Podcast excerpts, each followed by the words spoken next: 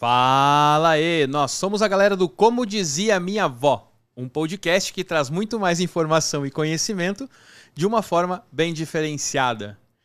E hoje, duas visitas ilustres, né? Patroa, senhora Textor hoje. e aí, Rô, beleza?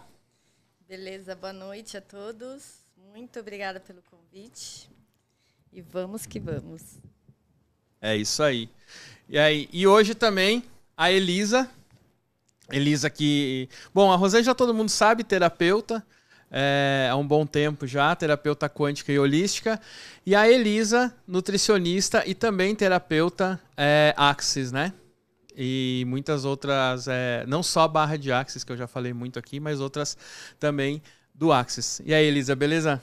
Boa noite a, to a todos e obrigada pelo convite. Espero que eu seja de grande contribuição aqui para todo mundo. Com certeza será. E aí, Pablito? Muito bom dia, boa tarde, boa noite, senhoras e senhores. Aqui quem fala é Pablo Juan, mantendo o clima quente até nas quartas-feiras de cinzas da vida. Ao vivo é diferente, né, Rô? Muito obrigado aí a visita de vocês duas. Hoje é um dia especial, Dia das Crianças, dia de a gente debater sobre a criança que existe dentro da gente, né, Textor? É isso aí. É isso aí. Aquele abraço pro Cleitão e pra Luísa, né? Que com certeza não, com certeza estão assistindo, né? Devem estar assistindo, com certeza, certamente. Está, mandem perguntas. Mandem perguntas, mandem né, perguntas. É, mandem, mandem perguntas. E vamos que vamos. Hoje a gente vai falar é, muito sobre a criança interior, né? Todas as crenças e tudo mais que a gente recebe é, na, logo que a gente nasce, cresce, né? Mas não só sobre isso também. Eu acho que todo mundo tem uma sua criança interior e a gente às vezes, muitas vezes precisa libertar essa criança interior, não é não? É isso. E eu vou começar aqui com uma reflexão, né? Trazer uma, um, um pequeno texto aqui do livro, desse livro aqui, A Doença como Caminho. Cara, eu achei muito interessante esse texto. É do. O livro é do, do Rudiger Dauk. E aí ele fala o seguinte, ó.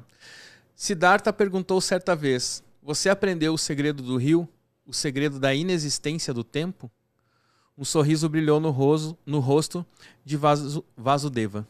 Sim, Siddhartha, respondeu ele.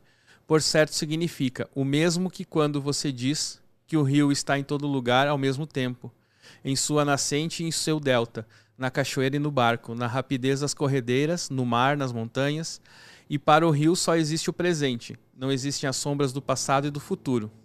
É verdade, concordou Siddhartha, e depois que aprendi isso, observei minha vida e vi que também é um rio. E o menino Siddhartha está separado do adulto e do ancião, somente pelas sombras, não pela realidade.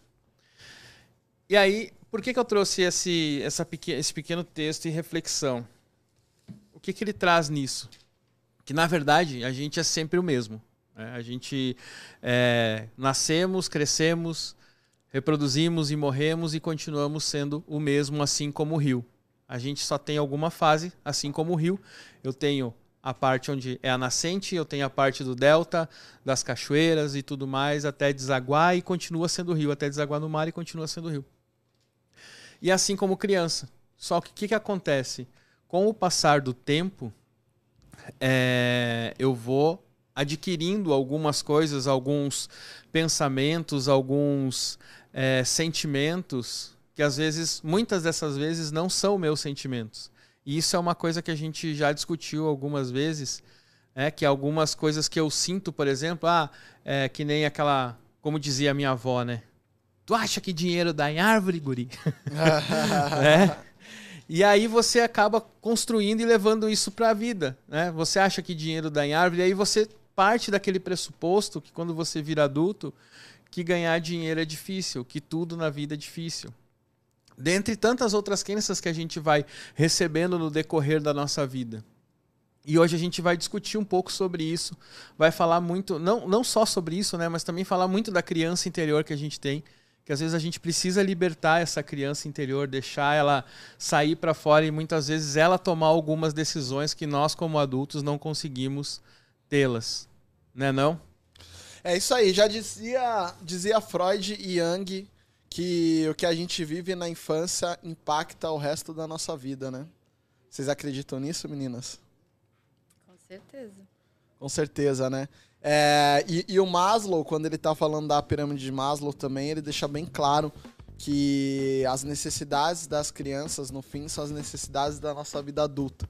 É né? por isso que a gente é eletrificado até hoje por conta da, da do, do, eu, eu, eu trouxe aqui para vocês né, do que eu chamo dos sete, sete desejos mais puros da, da, da criança interior, que é o que eu vou falar bastante hoje.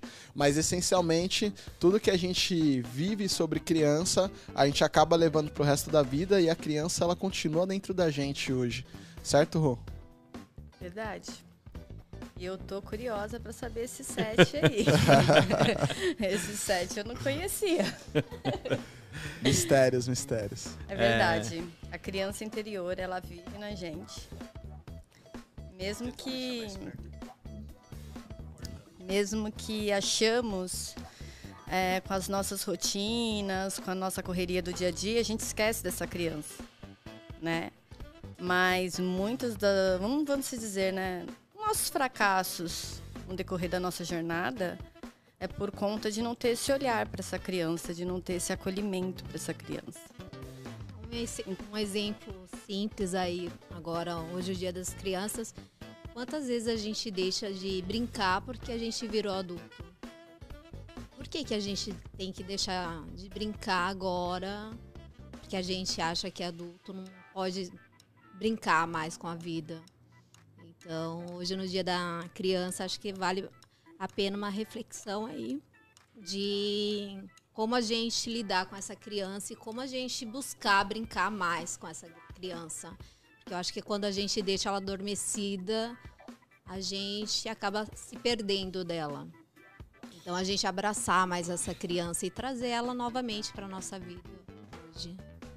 É, eu, eu costumo dizer que o mundo sobre a perspectiva da criança ele é fantástico, né? Porque a criança, tudo que ela vê, ela vê de uma forma mágica. E a gente, quando a gente cresce, a gente vira adulto, a gente passa a não conseguir enxergar essa mesma magia que existe no dia. E é uma coisa que eu, pelo menos, eu me preocupo em deixar com que essa criança floresça. Porque a gente cresce né? Na verdade, a gente fica mais velho, né? A gente fica teoricamente maduro e a gente deixa de, de, de, de, dar abertura, né? Porque parece que é feio a gente ter, ter, ter imaginação, a gente, sei lá, pensar que essa essa xícara azul, ela pode ser mágica, ela pode ser um elefante para mim, mas hoje em dia, pra gente pensar nisso, não tem nada a ver, né? O pessoal fala, pô, como assim, meu? Cresce, né?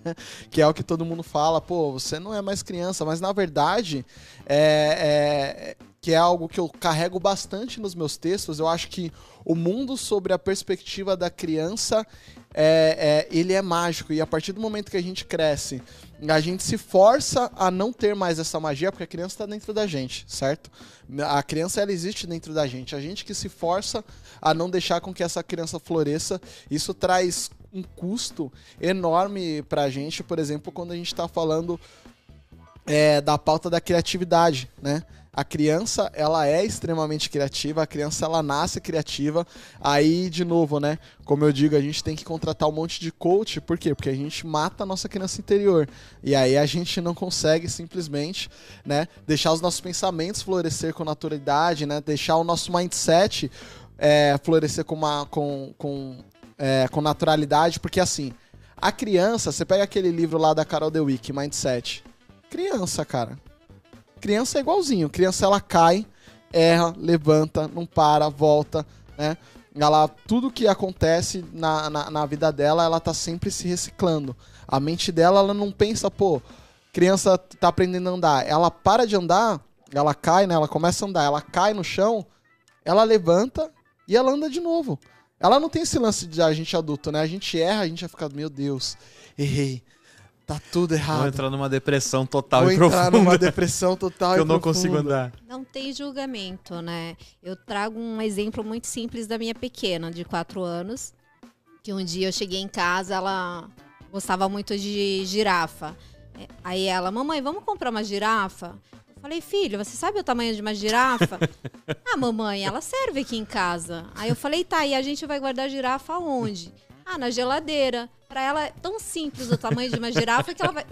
Tinha um lugar na geladeira, ela ia guardar a girafa. Então, assim, é, é esse exemplo da mágica, né? Da magia da criança. E a gente, como pais, educadores, a gente vai cortando e colocando numa é. caixinha com regras e não deixa a criança crescer. As escolas hoje, elas estão muito assim, o objetivo da escola é criar um robozinho. E então assim, quando eu fui buscar a escola para os meus filhos, eu busquei escolas que deixassem eles se expressar. Então, assim, eu me preocupo muito hoje em dia com esses robozinhos que a gente está criando. E se rasgando. Todo dia a gente rasga as crianças sem perceber e coloca dentro de uma caixinha. E elas não têm julgamento. A simplicidade de colocar uma girafa dentro de uma geladeira é assim mágico. E a gente não vê dessa forma. Mas como seria colocar uma girafa dentro da geladeira igual a eles? E não ter esse julgamento? Então, acho que. É, mas é, é, é, por aí, cara. Eu fico. Agora você falou um negócio, eu comecei a pensar em algumas coisas aqui. O quanto que a gente. E é, e é automático nosso. Adulto, é automático, às vezes, criticar algum, algumas coisas nas crianças, né?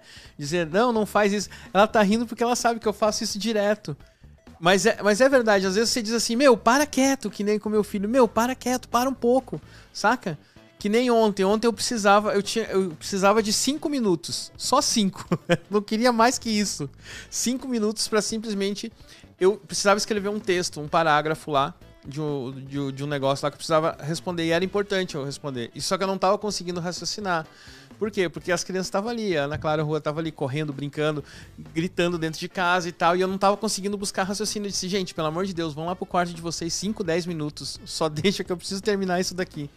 É, mas assim, é podando, podando a, a, criatividade e toda aquela coisa deles ali.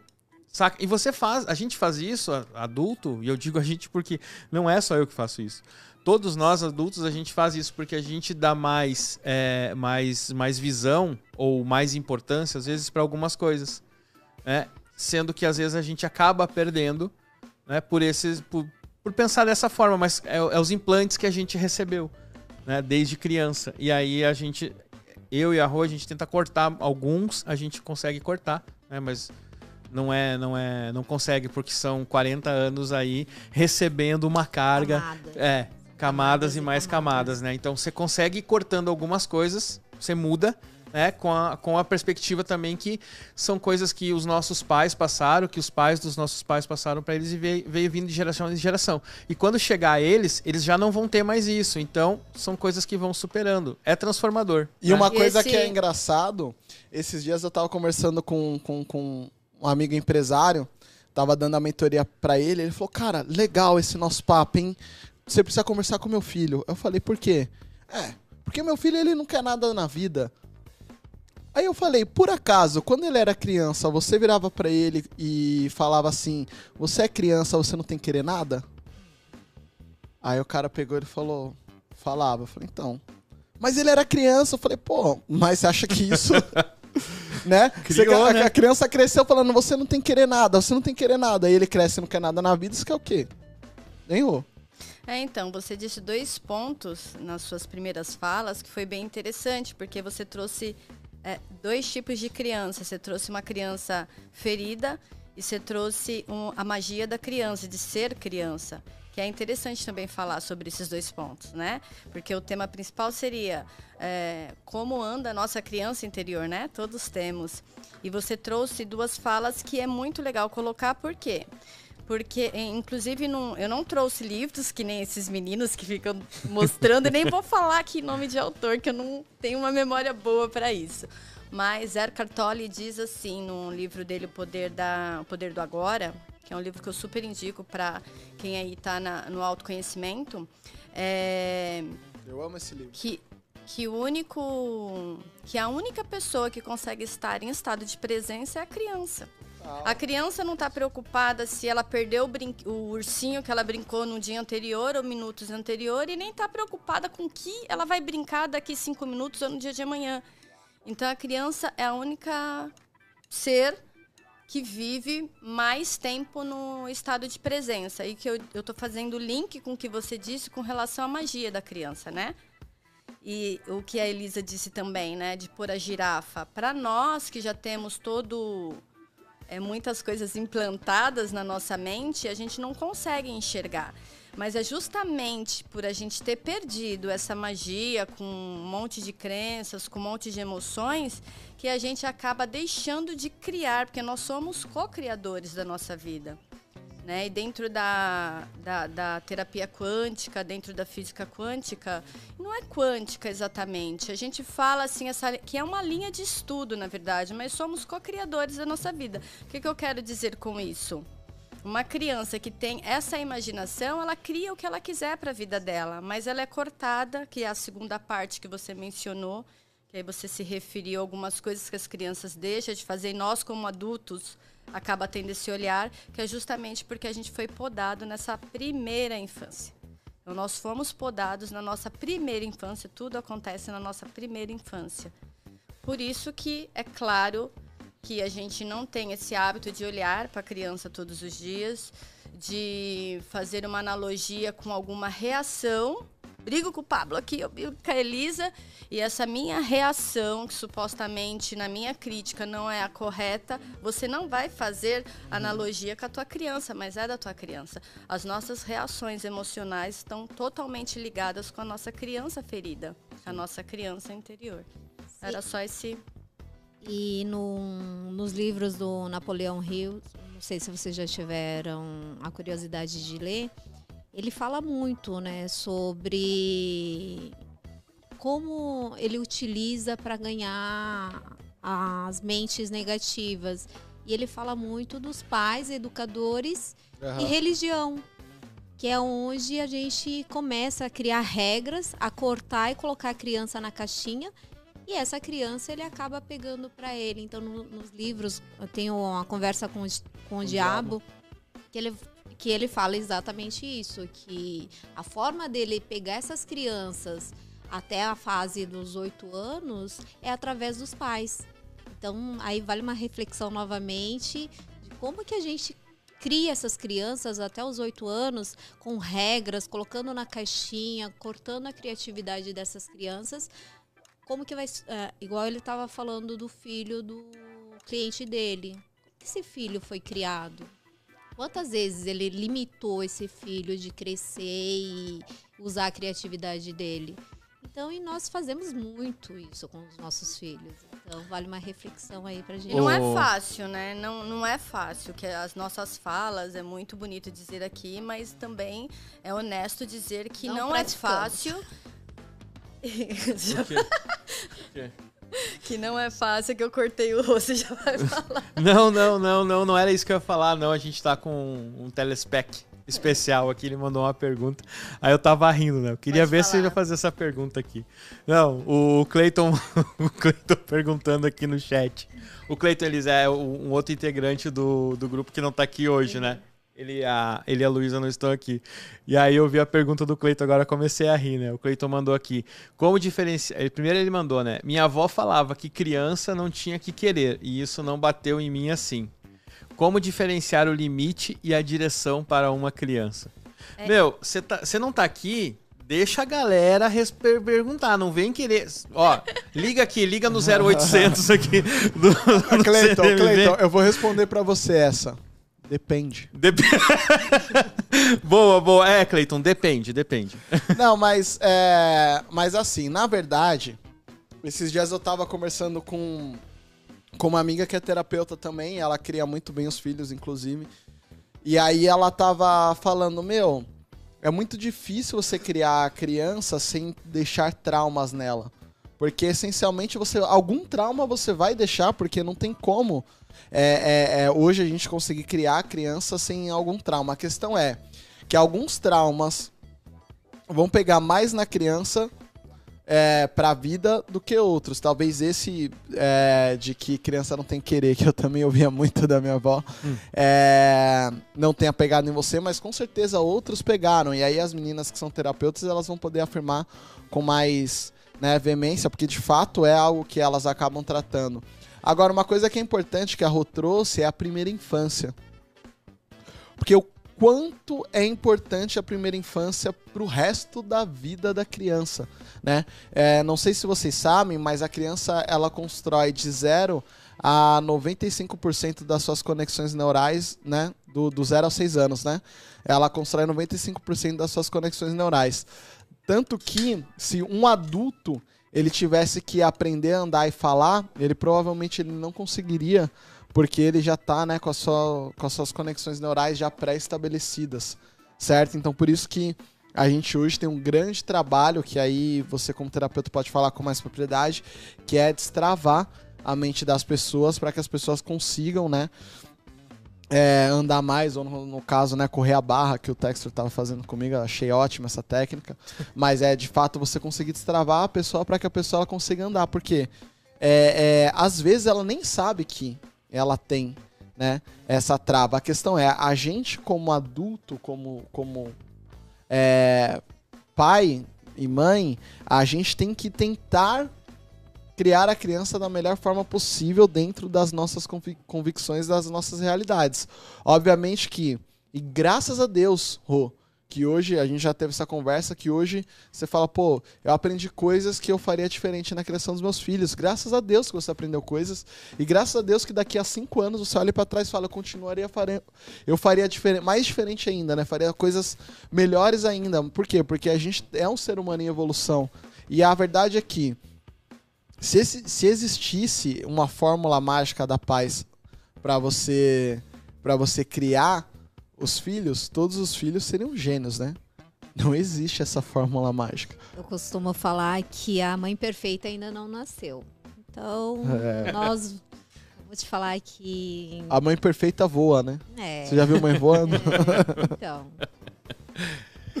O cara, é, primeiro falar pra galera aqui em cima, aqui no vídeo aqui, a gente tem o nosso QR Code, tá? Para acessar o nosso grupo do, Insta, do Telegram, né? Quem quiser, a gente tá começando, vai começar a colocar mais coisas lá. Acho que teve só uma reflexão minha até hoje lá, mas a gente vai começar a popularizar. Então, escaneia lá o que é esse QR Codezinho aqui em cima. É, e acompanha lá. É, não, aqui. Você não, tá, você não tá vendo, mas a galera tá vendo o QR Code aqui em cima do Telegram. Beleza? É, lembrando, tá, que a gente tá aqui dentro dos estúdios da Voz e Conteúdo. Tá? Quem Walt quiser. Disney. Walt Disney, Herbert Richards. Herbert Richards, nos estúdios da Herbert Richards. Tá? Então, quem quiser fazer seu podcast, vem pra cá, tem o contato dos caras aqui, tá aqui embaixo aqui. O contato da galera do Voz e Conteúdo. Ah, não sei gravar podcast, não sei. Eu tenho a vontade, mas não sei como começar. Fala com quem, Pablito? Fala com o Gustavo, né, velho? É. Gustavo, ele tem aí um curso fantástico de como fazer podcast. Ele é um cara que, pô, deu super certo nessa, nessa vida aí de podcast. Criou esse ambiente aqui que tá bombando aqui. Tem um monte de gente famosa, inclusive eu aqui fazendo esse podcast, né? e tem. Tá, tá saindo uma outra surpresa aí. Não pode falar a outra surpresa aí, né, Texto? Ainda não. Mas tá, Calma. tem outra surpresa aí. Que tá bombando Acompanhe aqui, aqui cenas tá, do- dos próximos capítulos aí. Tá fantástico. Cara, tá, tá cada dia tá melhor. O negócio tá melhor. É, em cima do que vocês estavam falando, eu queria trazer a, o, a- a- uma das, das minhas bíblias aqui, que é o livro do Javier Naranjo, que ele fala que é a Casa das Estrelas, eu já falei algumas vezes. E aí hoje eu fui lá buscar é, sobre criança, né? E aí a frase que mais me chamou a atenção, ela foi es- escrita pela Johanna Villa, de 8 anos.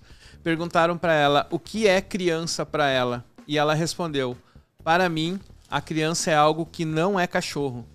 É um humano que todos temos que apreciar. Cara, e aí você para e pensa nessa reflexão. Uma criança de 8 anos diz que para ela criança é um humano que todos temos que apreciar. Né? E aí nós, como bons adultos e humanoides que somos, né?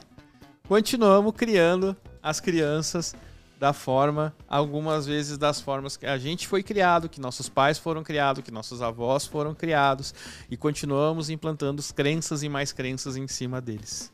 Eu queria pegar o gancho aqui da fala do Rô, que é legal também que os assuntos estão sendo, mesmo sendo um assunto centro, mas está sendo diversos, assim, não está dando uma, como que eu posso dizer? Uma linha? Profundidade. Não, não é profundidade não, está sendo profundo. Mas como está sendo assim, só para É as que cada um- pessoas entenderem. É, é que cada um aqui eu acho que tem um- um- uma, uma forma de Isso. pensar, né? Eu Não, venho mas de só uma forma, pessoas Rô, entenderem Pablo que diz. assim, como a gente começou, cada um deu a sua fala, o Cleiton também fez a pergunta que o Pablo iniciou com a resposta. É importante, muito importante dizer que os nossos pais, eles foram crianças, os nossos avós e os nossos bisavós. Então, assim, as falas que trouxeram como o que aconteceu conosco quando criança e que reverbera hoje na nossa vida, não existe culpados. Porque às vezes, para quem está assistindo, começa a cair ficha, começa a fazer download, começa a se sentir algum incômodo porque está fazendo identificação e acaba de repente podendo falar: Poxa, ah, isso não é totalmente meu. Hoje, você, como um adulto, você é 100% responsável. Então, falando da criança, é muito importante que é o tema central acolher essa criança interior né? Entender as suas dores, olhar para as suas dores, senão você não vai conseguir entender nas suas reações qual é a dor da tua criança se você não olhar. Não tem como você dar ressignificado a algo que você não, de, não, não trouxe identificação. Então você precisa identificar a sua dor para depois dar um ressignificado à sua dor. Né? A dor ela vem da criança, ela vem da primeira infância, como o Pablo, como a Elisa, como o Rô trouxe. Mas assim, eu acabei dando uma cortadinha no Rô para falar que é, todos os nossos pais, avós e bisavós foram crianças e era a consciência que eles tinham e eles também aprenderam com alguém. Então tudo que aprendemos hoje como adultos, que um dia fomos crianças, é, não existe um culpado né? Era só essa, essa linha ah, de pensamento que eu queria levar para vocês, tá bom? É, é algo que vai passar de geração em geração. É né? o que você In- disse. Infelizmente não adianta. né? É, a gente tá afadado a isso, né? Vai vir de geração em geração. O que a gente ensina para os nossos filhos hoje, né? Talvez algumas coisas que a gente faça com eles, eles vão ver diferente. Algumas eles vão repetir com os filhos deles e outras eles vão melhorar. Então eu acho que a, a criação ela também entra em constante evolução também, né? Exatamente. Hoje, por exemplo, é, a criação da minha filha com do meu filho foram diferentes, porque a consciência que eu tenho hoje foi diferente da que eu tinha na época que eu ganhei ela. Eu vou sofrer, me punir, me escotear? Não.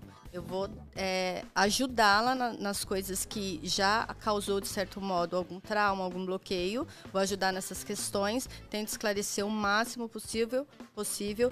Tento é, manter um com- melhor comportamento como espelho, porque nós somos espelhos, nós ensinamos pelas nossas próprias dores, né? E é isso que eu faço com ela, mas hoje na criação do meu filho já é diferente, porque a minha mente, a minha cabeça, minhas emoções, elas estão muito mais num processo de expansão do que antigamente. Então isso é natural, que às vezes você fala de um filho, ai, meu filho era isso por causa disso. Não, é simplesmente porque a consciência que você tem hoje já não é a mesma que você tinha antes.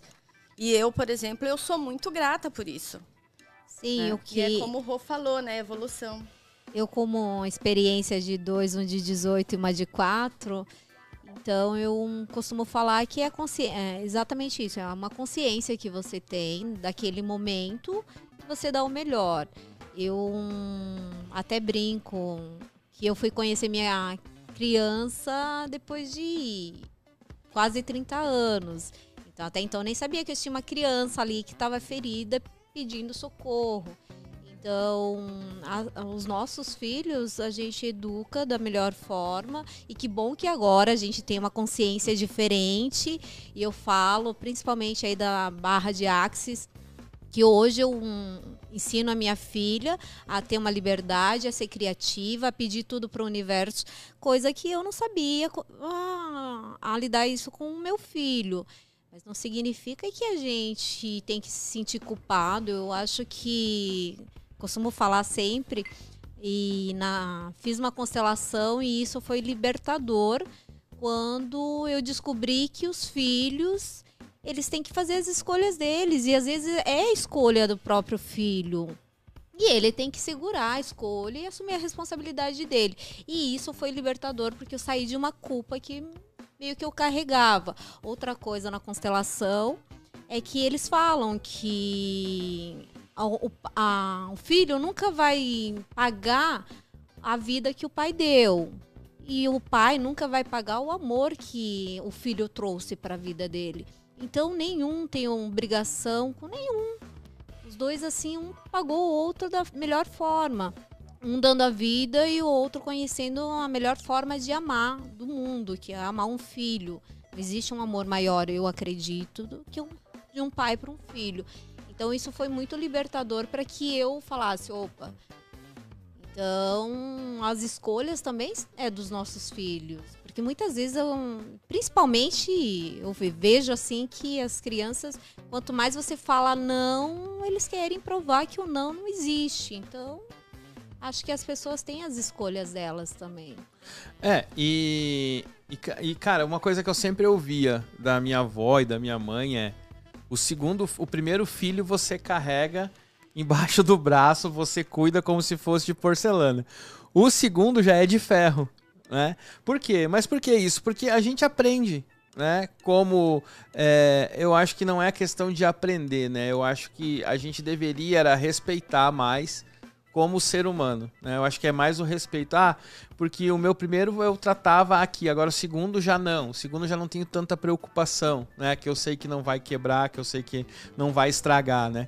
Mas é engraçado isso, porque a gente pensa e, e acaba colocando muito peso em cima deles. Né?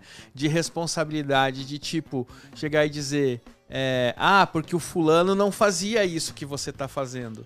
Beltrano não fazia como você age. Você, não, o, o, seu irmão não age como você está agindo agora. Por que, que você está fazendo isso, saca? E criar essas comparações. E o momento que faz isso, você cria um bloqueio em um e cria um bloqueio no crença. outro também. E cria uma crença. Né? Você está criando uma crença naquilo lá. Ah, então, se o meu irmão não fez, eu também não sou capaz de fazer. Mas a gente tem que começar a entender que são seres humanos diferentes. Né? E tratar a criança como ser humano é, é, é um grande desafio e é algo que foge da realidade, né? Porque quando, por exemplo, é, a gente vai com a criança em algum lugar. E aí o que, que a gente sempre faz, né? Pega a criança, você tem filha, eu tenho filha, e fala, ó, vai lá brincar com a fulana. E às vezes ela nem quer brincar, ela nem tem afinidade com a criança. E a gente fala, não, meu, vai lá, vai lá brincar. Ah, eu não quero, quero ir embora. Não, vai brincar, vai brincar. Aí ela vai brincar e demora e tal, pega na engrenagem, vira amiga da criança. É quando ela finalmente consegue quebrar ali aquele primeiro passo social, a gente fala, vambora. Não, mas não quero ir embora. Não, agora é hora de ir embora. Só que, meu, Até há pouco você não queria brincar, agora você não quer ir embora? Agora você não quer ir embora, é. você vai embora. Só que a gente faria isso com adulto? Não faríamos, né? Respeito. Respeito. Nós a... não temos respeito é pelas isso, crianças. É isso. E por mais consciente que você, consciência que você tem, como nós temos uma vida inteira para curar a nossa criança, logo eu só tenho 40 anos. Com carinha de 18. Se eu tenho que curar 40 anos da minha vida, né? Suponhamos aí numa matemática, eu precisaria de mais. Vamos dizer que eu precisaria de mais 40 anos para curar. A gente vive a vida curando a nossa criança. O que, que eu quero dizer com isso é que, por mais consciência que você tenha, que vai ajudar, como nós falamos, mas você ainda assim dá uma falha com seu filho. E é nessa falha, porque assim, para criança, um trauma para criança, o que, que é um trauma, né? Bateu ali, vamos por uma, uma batida que ficou roxo, né? E ali é, acabou levando é, uma dor tão forte que te trouxe uma sensação emocional. Então você tem pavor de determinado canto, determinado lugar, assim, bem, bem banal aí esse exemplo meu. Mas é, é um trauma. Para nós, achamos que ah, é um trauma para aquela criança, ela tem que ser chicoteada pelo pai. Mas é como eu estava conversando com o Rodrigo esses dias. Um trauma, ele para criança, ele, é, ele pode ser tão simples que o pai não tem noção que aquilo é um, um trauma por causa da observação. Então, exemplo, se tem uma sala, estamos aqui todos assistindo um filme, dando risada, sorrindo, aí uma, uma pessoa vai lá, inclusive um adulto também pode acontecer, É, vai lá, vou na cozinha, vou buscar um, alguma coisa. Quando retorna para aquela sala, tá todo mundo rindo, rindo, rindo e não olhou para aquela, aquela criança. Aquela criança que não tem uma expressão de colocar para fora, oh, o que está acontecendo aqui? Ela vai achar que é com ela, ela vai sentar quietinha, vai servir o que ela foi buscar, mas ela se sentiu com um sentimento de rejeição, com um sentimento de exclusão. Então, assim, é um, é um exemplo que são pequenas coisas, na, na, nas coisas corriqueiras, que acontecem os traumas para as crianças. Nós, como os pais, achamos que é, tem que ser algo muito surreal, muito fora da casinha. Mas para a criança, o ato de você falar Puxa, você não fez isso, você quebrou o copo. De novo, isso cria um bloqueio e cria um trauma, porque ali quando ela vai crescendo, ela vai achar que tudo que ela deixa cair, que tudo que ela faz é porque ela é incapaz de conseguir segurar. Quando ela vira um adulto, não é que eu vou quebrar um copo aqui como adulto e eu vou sentir a mesma sensação. Eu preciso quebrar um copo para sentir a mesma sensação. São é, coisas na nossa jornada de vida que vai acontecer que vai despertar aquele sentimento de quando você era criança e derrubou aquele copo. É o sentimento que é similar. Não é a situação, ah, eu preciso quebrar um outro co copo. Então, assim, são pequenas coisas que, é, que acontecem na, principalmente na primeira infância que reverbera para uma vida inteira e que a gente tem que passar o resto da vida a curar. E algo também, só para é, concretizar aqui o que eu quero falar, é que nós, como os pais, a gente tem que curar na gente a nossa dor para a gente poder curar do nosso filho. Quando a gente se incomoda com o nosso filho, não é exatamente o nosso filho. Como disse o Pablo, ela é uma pessoa independente. Foi você, né, Elisa? É uma pessoa independente da gente mas aquilo que ela faz incomoda é porque incomoda a gente. Pergunta, então a gente precisa curar na gente. Pergunta às convidadas terapeutas. Existe alguma forma de eu, como adulto, sozinho identificar algum trauma da minha criança interior? Sim.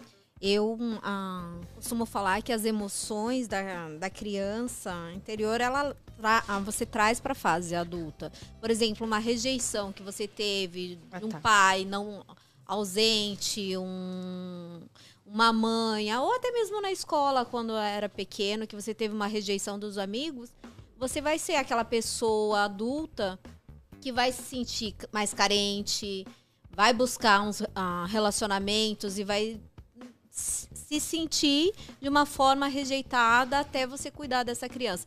Então, quando você tem esse tipo de emoção adulta, normalmente vem da sua infância. Você diz no caso então, se eu tenho algum comportamento que seja diferente, eu tenho que voltar, tentar refletir se existe algum gatilho na minha infância que me remeta a minha atitude do presente, é isso? Na maioria das emoções é algum, alguma emoção que não foi tratada quando criança. Eu tenho aqui algumas coisas que eu deixei anotadas, inclusive as pessoas de casa que quiser anotar se der tempo, é, para você perceber se você, sua criança está ferida. Na maioria das vezes, as, todos nós temos em algum nível criança ferida.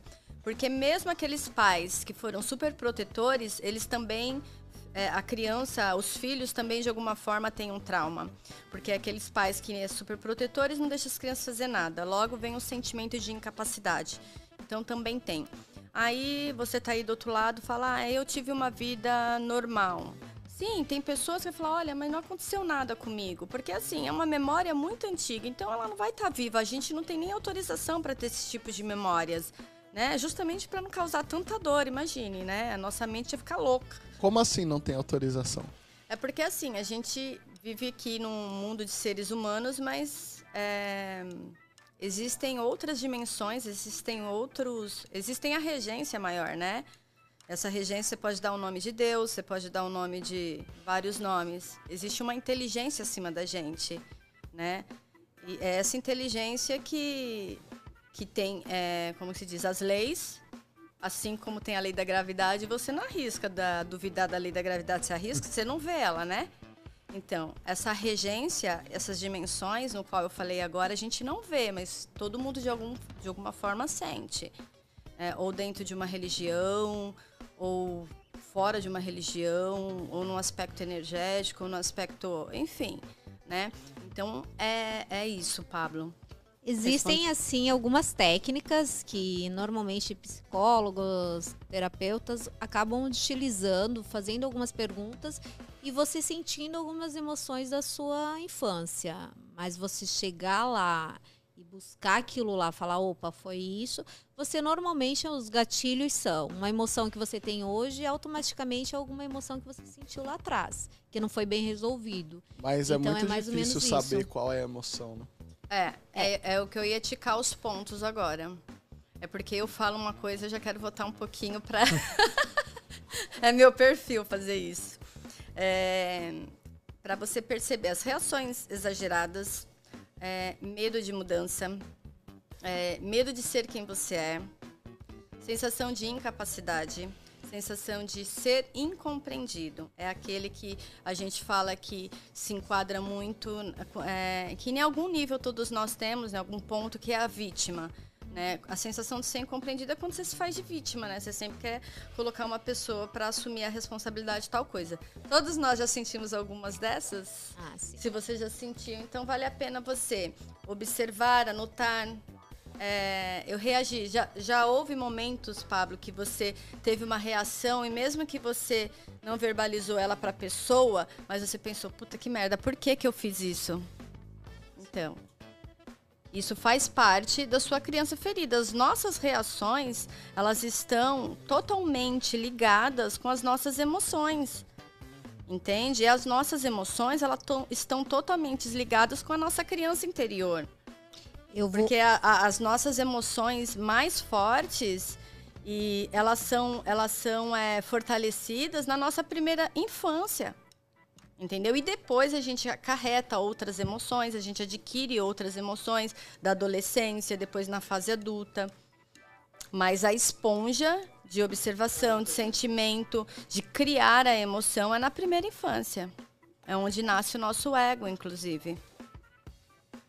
Eu vou trazer uma experiência que aconteceu comigo. Quando eu conhecia, foi entender um pouquinho sobre a minha criança, a necessidade de estar provando para todo mundo que eu era fodástica, que eu era. E eu trouxe muito isso da minha infância.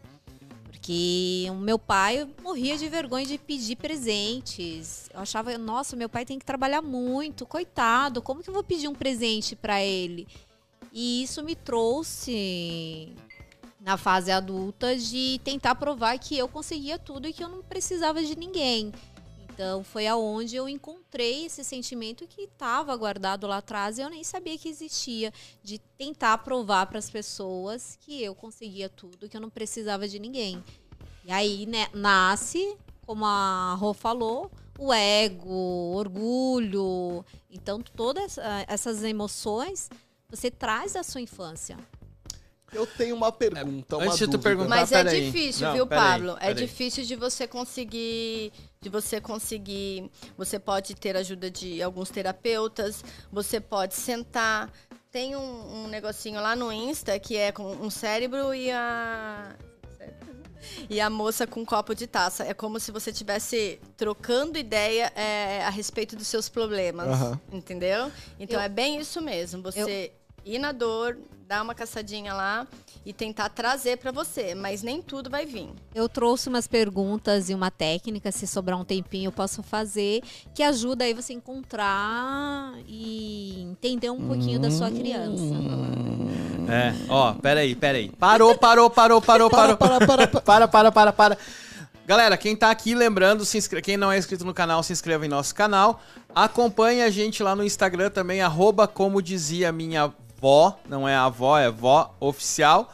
Quem quiser vir aqui participar ou quiser trocar alguma ideia com a gente, manda um e-mailzinho, é cdmvoficial.gmail.com Acertou de novo. Porra, de novo, hein? Duas em uma, duas em 20, em 100. Acertei de novo. É, e aí também deixa o seu joinha lá, a sua positividade total. Beleza? E, cara, vamos divulgar pros amiguinhos. Passa pros amiguinhos, pros coleguinhas aí, divulga pros coleguinhas. Como o Arnaldo falou, o Arnaldo não tá aqui, mas como falou, seja como o girassol. Compartilhe conhecimento, compartilhe a luz. Agora sim. Ah, lembrando, né? A gente tá gravando diretamente aqui do Tchê Café. É um bar sensacional aqui, um lugar Comidinhas, sensacional. comidinhas. comidinhas, comidinhas do Tia Café, ó, batata- uma porçãozinha de batata aqui. É, são mais de 32 chopps também, quem quiser vir tomar um choppzinho aí. É, fora os drinks, né? O, o Pablo é viciado no Negroni aqui, cara, que é, que é, Aqui é o melhor Negroni que eu já tomei na minha vida. que é defumado, e olha né? que eu vou falar que eu já tomei muito Negroni na vida, porque eu sou, é o único drink que eu tomo. E aqui é o melhor Negroni da vida. Então, quem É. gosta de Negroni, Vem pra cá. Ao lado do, do, do aeroporto de Congonhas. Agora sim, agora vocês podem falar, já foi o marketing. eu, eu eu tenho uma dúvida. Vamos lá, você falou que o principal trauma é, é na primeira infância. Vale a pena e é recomendado, ou é recomendado, que a gente trate uma criança após a primeira infância para já tirar os traumas ali na raiz? Sim, por isso que tem a reprogramação mental. A gente programa até os 7 anos, dos 7 aos 14 anos a gente já tem aquela programação. A gente é como se fosse um computador, Certo. né? As nossas memórias são as informações que a gente insere no decorrer da nossa vida. Então, na primeira infância, a gente absorve toda aquela informação. Chegou na segunda infância, dos 7 aos 14, você reafirma aquelas informações e vai adquirindo outras de acordo com aquelas que você tem. Entre crenças limitantes, é, entre emoções destrutivas, negativas, enfim. E aí, dos, é, aí isso vai até os 21 anos, né? A adolescência termina aos 21 anos. Dos 21 você vira adulto. Então ali é a fase de você se limpar e se reprogramar. Então sim. Não, mas sim assim, tipo, uma criança de 7 anos, eu posso contratar uma terapeuta para ela, para ela já tratar ali, Claro. para ela já nem sair da, da, da segunda infância com os traumas da primeira. Sim, é porque assim, até os 7 anos, a criança ela não tem consciência. Então teria que ser acima dos 7 anos. Acima dos 7 anos, sim, você pode levar e deve. Uma criança que é terapeutizada, ela é totalmente diferente, a consciência dela é totalmente diferente de uma, de uma criança que não faz terapia. Perfeito, legal. Eu vou falar um pouquinho e vender aí a barra de Axis. que a barra de Axis, gestante, criança, eu corro na minha filha, porque você já vai trazendo consciência para essa criança. Porque a barra de Axis, a gente fala que você trata de uma forma que a pessoa ah, se eh, a- a- entenda a consciência que está vindo. Não precisa o pai, o terapeuta, a psicóloga chegar até ela e falar: olha, você tem me ensinar o caminho. A barra de Axis, ela, ela, você mesmo traz essa consciência para você. E eu vou falar assim que a minha pequena assim é extremamente consciente, que às vezes eu falo, gente, ela tem 4 ou 12 anos. Então assim, é você trabalhar isso. E eu super indico para as crianças Estou aí tentando entrar nas escolas. Eu acho que as escolas seria fundamental nesse processo até os sete anos ter esse entendimento para tirar aí as crianças da caixinha e trazer essa criatividade, deixar explorar mais essa criatividade dentro dessas crianças até os sete anos. Vamos lá. Eu, eu, eu trouxe aqui uma reflexão para vocês. Posso, Textor? Bora. Que são sete desejos da, da criança interior. Vamos lá. É, então, assim, o que, que, que, que eu tenho reparado, e isso vem de uma linha de estudos que eu venho fazendo há um tempo, relacionado aos sete pecados capitais, relacionado à parte comercial, ao marketing, enfim. Só que eu vejo que nem tudo o que mexe com a nossa cabeça são sete pecados capitais. Tem coisas que mexem com a gente que é relacionada à criança interior, né? E aí eu trouxe aqui os sete desejos da criança interior que são não é ordem, tá? Mas curiosidade, recompensa, diversão, pertencimento, amor, liberdade e segurança. É, sendo que cada um desses sete desejos da criança interior são coisas que movimentam e mexem muito com a nossa cabeça, né? Então, por exemplo, Como que eu sei hoje se eu tenho um cliente que mexe com a curiosidade? Se eu chegar no cliente e falar, cara, tem uma coisa para te contar amanhã que você vai ficar maluco, cara. Amanhã eu vou te dar uma promoção fantástica. O que, que acontece com o cara? Na minha copy, o cara já vem, meu, o que, que é isso? O que, que você vai fazer e tal? Por quê? Curiosidade. Chega numa criança e fala, meu, você não sabe que presente eu comprei para você. A criança fica como? Fica, né? Toda, é, né? Eufórica. E a mesma coisa é com adulto.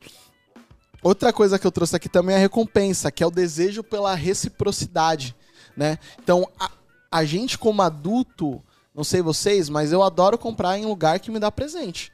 Se eu vou comprar num lugar e o lugar ele me dá um presente, né? Aquele pague um leve dois, ou às vezes você eu, eu consumo muito Nespresso, inclusive Nestlé, se quiser patrocinar, fica à vontade, seu filho tá pronto. A Nespresso, quando você compra umas cápsulas, ele te dá umas cápsulas ou te dá a degustação, porque um presente. Então, o que, que isso faz na nossa mente, né? Meu, lá é um lugar que eu vou ter um presente. E pro adulto, um presente é muita coisa, né? Posso só concluir essa da, Vai lá, vai lá, da vai lá. curiosidade? A curiosidade é bacana para criança, por isso que existe aí a Natal, presente de aniversário, é deixar essa cri- criança na expectativa, porque hoje em dia a gente tá aí, hum, tudo é muito fácil. Ah, os pais compram muito as crianças. Mais fácil comprar, dar um iPad, um jogo novo e tal, do que brincar com a criança. Então, a, aguçar essa curiosidade da criança, eu acho que é super bacana. E deixar a criança ter aquela expectativa que ela vai ganhar aquilo que ela. Porque antigamente a gente fazia isso, só ganhava presente no Natal, aniversário. Hoje não, hoje é muito fácil. Ai, a criança tá chorando, ah, vamos ali que eu vou te dar um presente. E essa outra parte aí de você. A, a recompensa, a gente fala muito na barra de Axis que tem, e tem que existir a troca. Então é você aprender a, hum, a negociar essa troca. Eu te dou tal coisa, mas peraí. E Se a pessoa não dá, pede pro universo, vai. Mas a troca tem que existir. A gente até brinca que você, você eh, vai na minha casa e leva um bolo de laranja, eu tenho que ir na sua casa e levar uma- um bolo É. de laranja com cobertura de chocolate. Aham. Porque isso gera prosperidade e a, pro- a prosperidade ela flui com essa, essa troca. Então é Perfeito. bacana você ensinar essa criança a ter essa recompensa e Perfeito. negociar essa recompensa. Perfeito. Perfeito. É, uma outra coisa que tem aqui é a diversão, que é o desejo pelo prazer do entretenimento. Isso é uma coisa que é realidade, né? Hoje, qual que é o, o- a página do YouTube que tem mais acesso? É relacionados ao quê? A jogos. Inclusive, momento Pablo Bidu. Eu acredito que nos próximos 10 anos a gente não vai ter é, a mesma audiência que a gente tem em jogos reais. A gente vai ter muita audiência em jogos digitais. Porque os atletas de jogos digitais hoje, eles já ganham tanto quanto atletas de, de, de esportes. Eu acho que já tem. Convencionais, Eu acho que já né? tem. Tanto que a ESPN ou a TNT transmite Eles os campeonatos, transmitem, né? mas hoje não é tanto, né? A proporção ainda Ah, é sim, maior. sim, mas sim. eu acho que vai inverter. Vocês entendem o que eu tô dizendo? Eu entendo que no futuro isso vai inverter. Que a gente vai ter mais coisas sobre jogos virtuais. E, e por quê? Porque essa parte da criança interior, que é a parte da diversão, ela arrebenta a gente.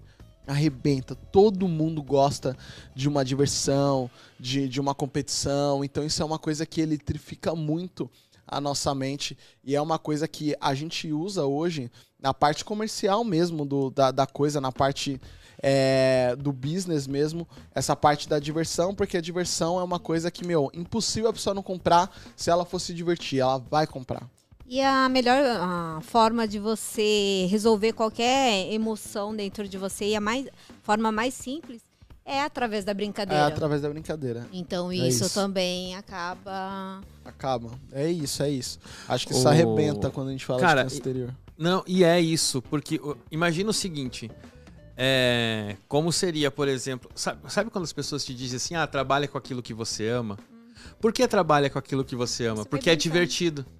Entendeu? Você se diverte. Você se diverte fazendo aquilo. Por quê? Porque você gosta. Você sente prazer.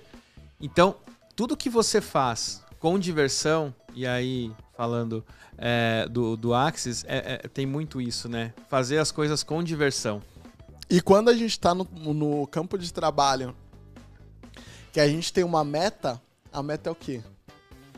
Competição, gamificação, diversão. É. É isso, é isso. Bater meta é diversão. É correr, é poder chegar lá e dizer pro amiguinho: olha aqui, ó, lá, ó lá, quem tá em primeiro, Olha quem lá tá em quem tá em primeiro. primeiro. E só que as- a gente não entende isso. Poucas pessoas entendem que isso tá pegando nossa criança interior de porrada, porque a diversão é Ah. uma das coisas que pega a criança interior de porrada. Agora você tem que ter um limite, porque nós somos, temos a nossa criança dentro de nós, que faz tudo isso que você está falando, como adultos. Porém, nós temos também o nosso amigo ego. Então, é, é fácil você confundir. Ah, eu vou deixar a minha criança livre com o teu ego, que é o seu interesses pessoais. Então, Sim, sim. dentro de uma competição e dentro da outra fala que você disse agora por último, é, é- é bem legal ressaltar isso daí. Sim, sim. Porque às vezes, ah, vou deixar minha criança fazer. Mas às vezes você tá machucando um outro. Às vezes é a essência ego. Não, é Não isso. que é é- isso. ela existe, como eu já falei outras vezes em outras lives, o ego existe. Nem sempre ele é ruim, mas é ele que acaba interferindo tanto no nosso olhar para nossa criança interior quanto para nossa essência. Então é legal isso a gente se permitir ter essa permissão com consciência, com foco, porque você falou que a gente faz de um modo automático. Sim, nós fazemos de um modo automático. Mas é legal a gente passar a fazer de um modo consciente, foco. Porém, ter essa atenção para não fugir da sua essência da sua criança que quer se divertir ma- e É, confundir é, com é, é, é o pecado capital da vaidade, né? Que é o pior pecado da história, mas acho que isso É, é rende outro podcast. Mas eu podcast. concordo plenamente com você. Porque, na verdade, assim, quando a gente tá falando de recompensa e pertencimento e diversão, a gente dá uma pisadinha no ego ali, no pecado capital da vaidade, que ele é muito profundo, né? Muito profundo. Profundo. É, o... Não, eu só dei risada antes porque a rola vai ficando longe do microfone e aí eu dou um chute na cadeira. eu venho aqui. e aí ela vem, ó. Isso quando às vezes eu não boto o pé lá na cadeira do fundo dela e puxo ela pra frente. E o pior é que eu tô vendo ela indo pra trás e andando assim sozinha, aí eu pensando, Porque eu pô, falo com ela o tá- corpo. ela tá sem Então fome. eu tava aqui, mas eu falo com o corpo. Então eu Ela tava tá aqui, mas eu tava me sentindo muito reprimida. Ela- Então eu vim pra cá pra poder movimentar Ela as tá mãos. sem fone, ela tá conseguindo entender que a voz dela tá fora, né? Não Assim, sei. né? Caralho. É, não, e trazendo um complemento sobre o que você estava lá, falando vai lá. da criança interior, é, não é só o desejo de competição. E uma coisa que deve ser trabalhada muito é a frustração. Porque uma coisa é a minha criança interior dizer, não, vou chegar em primeiro, não, vou alcançar e correr, correr, correr. E aí quando chegar lá, ele dizer, não consegui. É, meu pai sempre me disse mesmo que eu jamais ia conseguir ser ninguém na vida. Alguém jamais, sempre disseram pra mim que eu nunca ia conseguir o que eu queria. Não, na verdade. Só que o seguinte, é, você tem que lembrar de que, cara, o quanto você se divertiu durante todo aquele processo. Não foca, e isso é uma coisa que eu sempre trago aqui, isso eu já trouxe algumas vezes, não foca na linha de chegada, saca? Claro, você precisa focar para poder para poder ir, né? Mas a linha de chegada ela não vai te trazer toda a alegria, a felicidade que você vai ter, que é a alegria e felicidade que você teve durante o processo.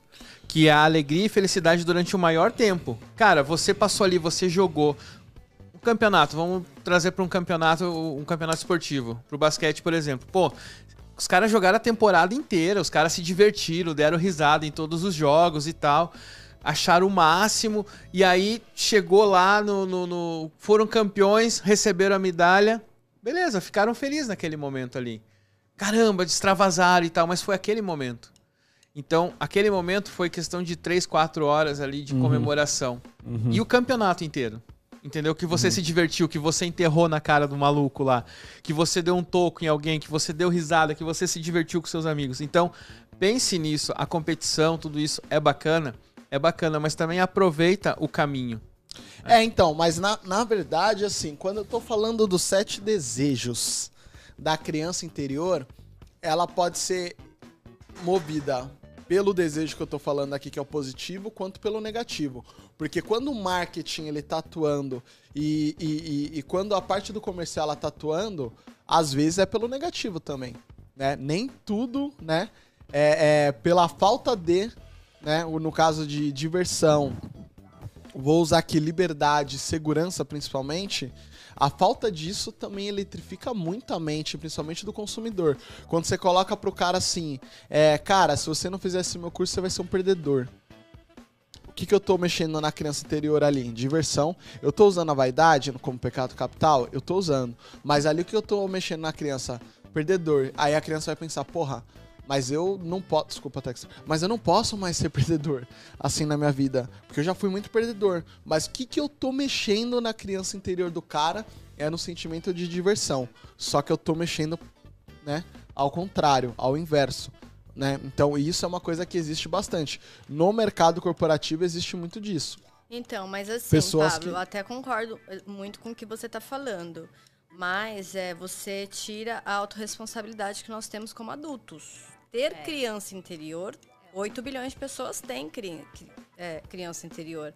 Então poderia vir o defensor do cara tá uhum. falando com o rapaz ali que ele supostamente vai uhum. se sentir como um perdedor.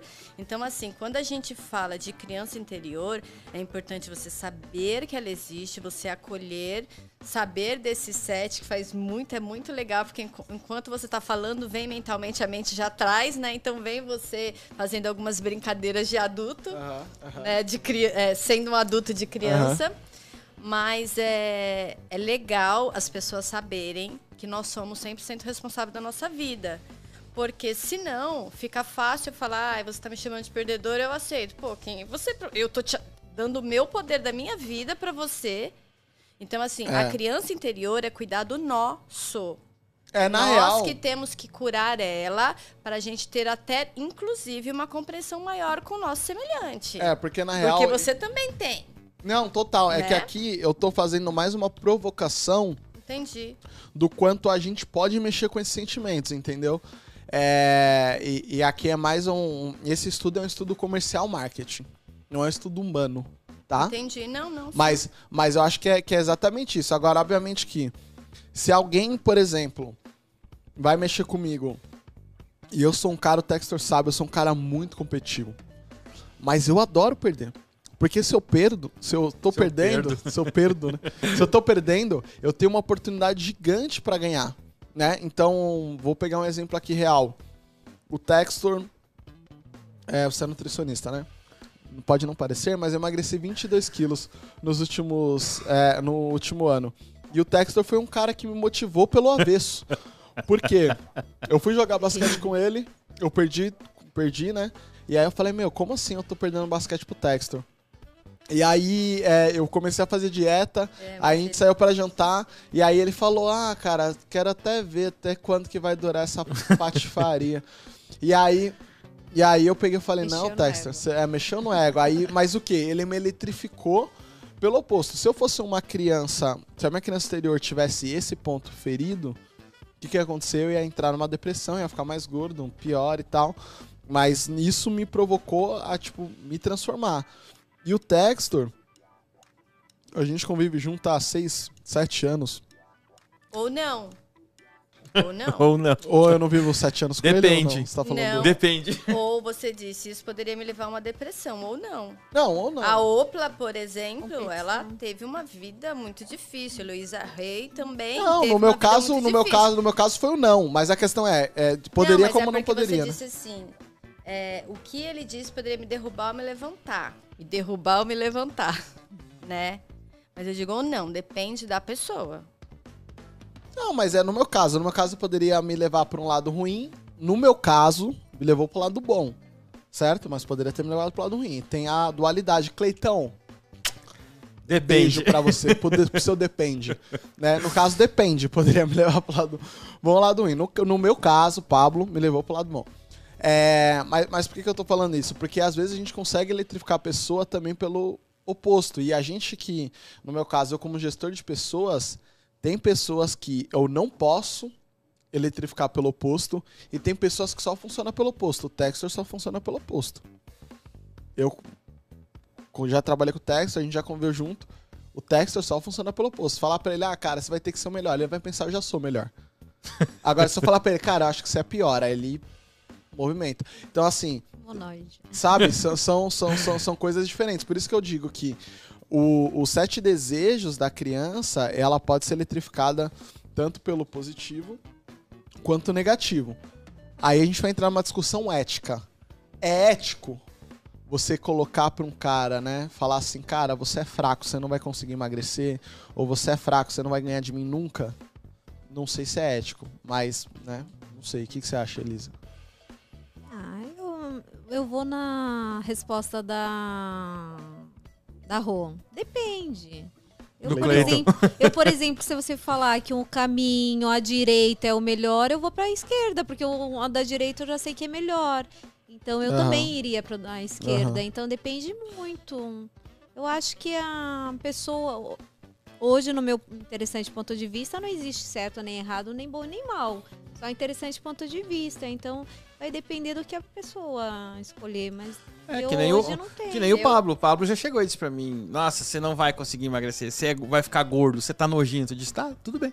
É, então, tudo é aquilo. Entendeu? Tudo vista, é né? pelo significado que cada Que pessoa. cada pessoa é, dá. É isso, é. É isso. Entendeu? Então, assim, se eu estou fragilizada, eu vou sentir o impacto. Ah, mas eu só vou entendi, sentir entendi. o impacto se eu me permitir. Entendi. O que você tá dizendo é que às vezes eu quero te eletrificar pelo oposto, mas às vezes o que você vai me falar não é nada pra mim, né? É. Entendi. Você É se isso. Você vai chamar minha mãe de U, minha Faz mãe sentido. é.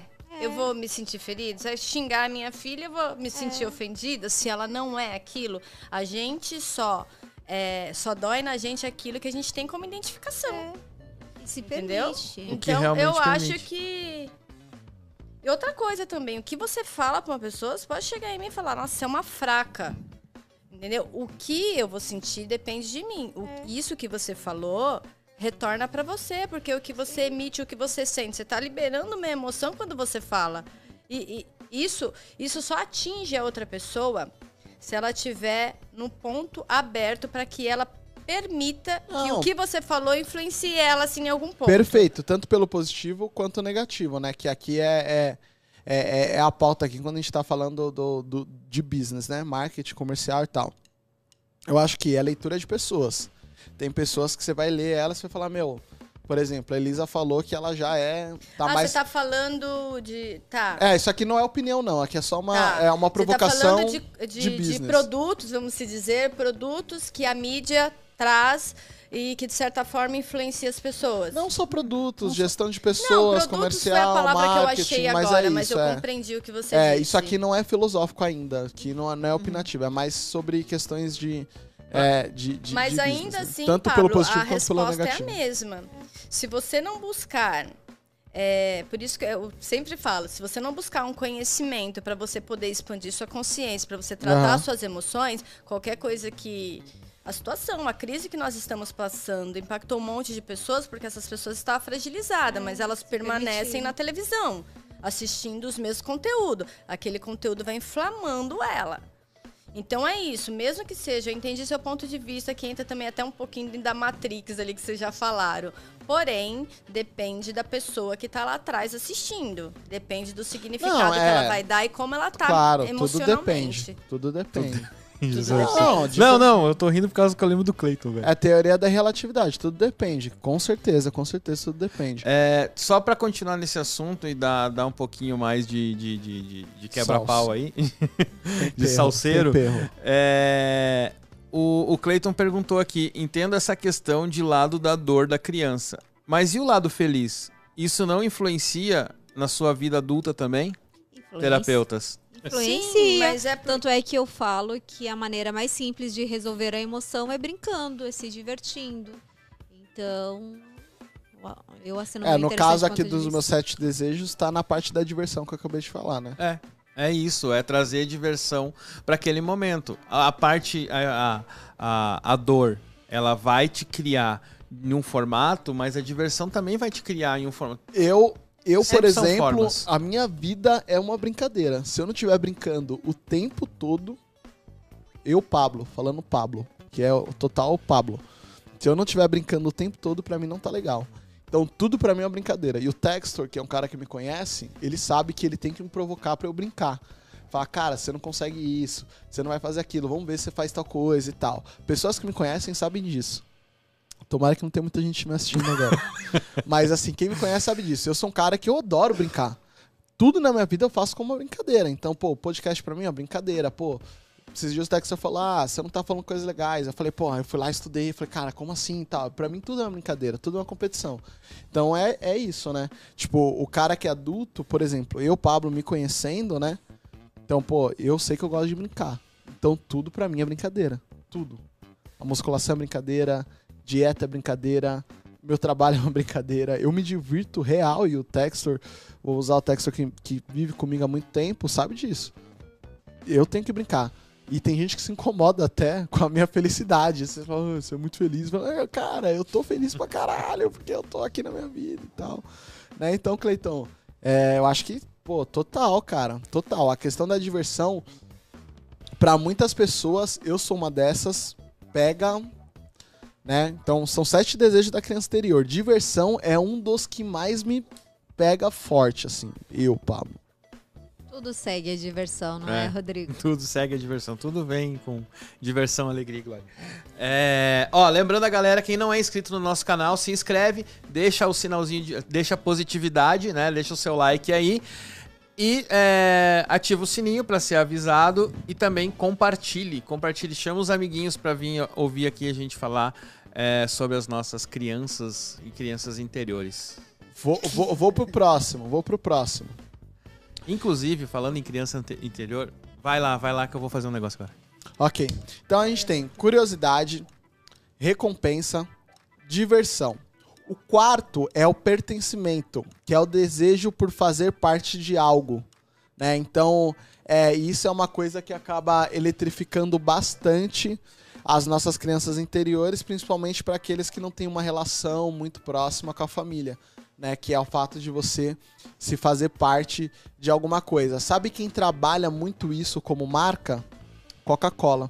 Como é que é o comercial da Coca-Cola? Família família, pertencimento. Então isso faz com que a gente acaba margarina, né? Então isso faz com que a gente faz o quê? Cara, eu vou consumir muito Coca-Cola, se quiser patrocinar a gente também tamo junto. Eu vou consumir muita Coca-Cola porque a Coca-Cola ela me traz a sensação do quê? De pertencimento, né? Então é uma marca que ela ela atua bastante com a gente É, e esse pertencimento tem dois lados, né?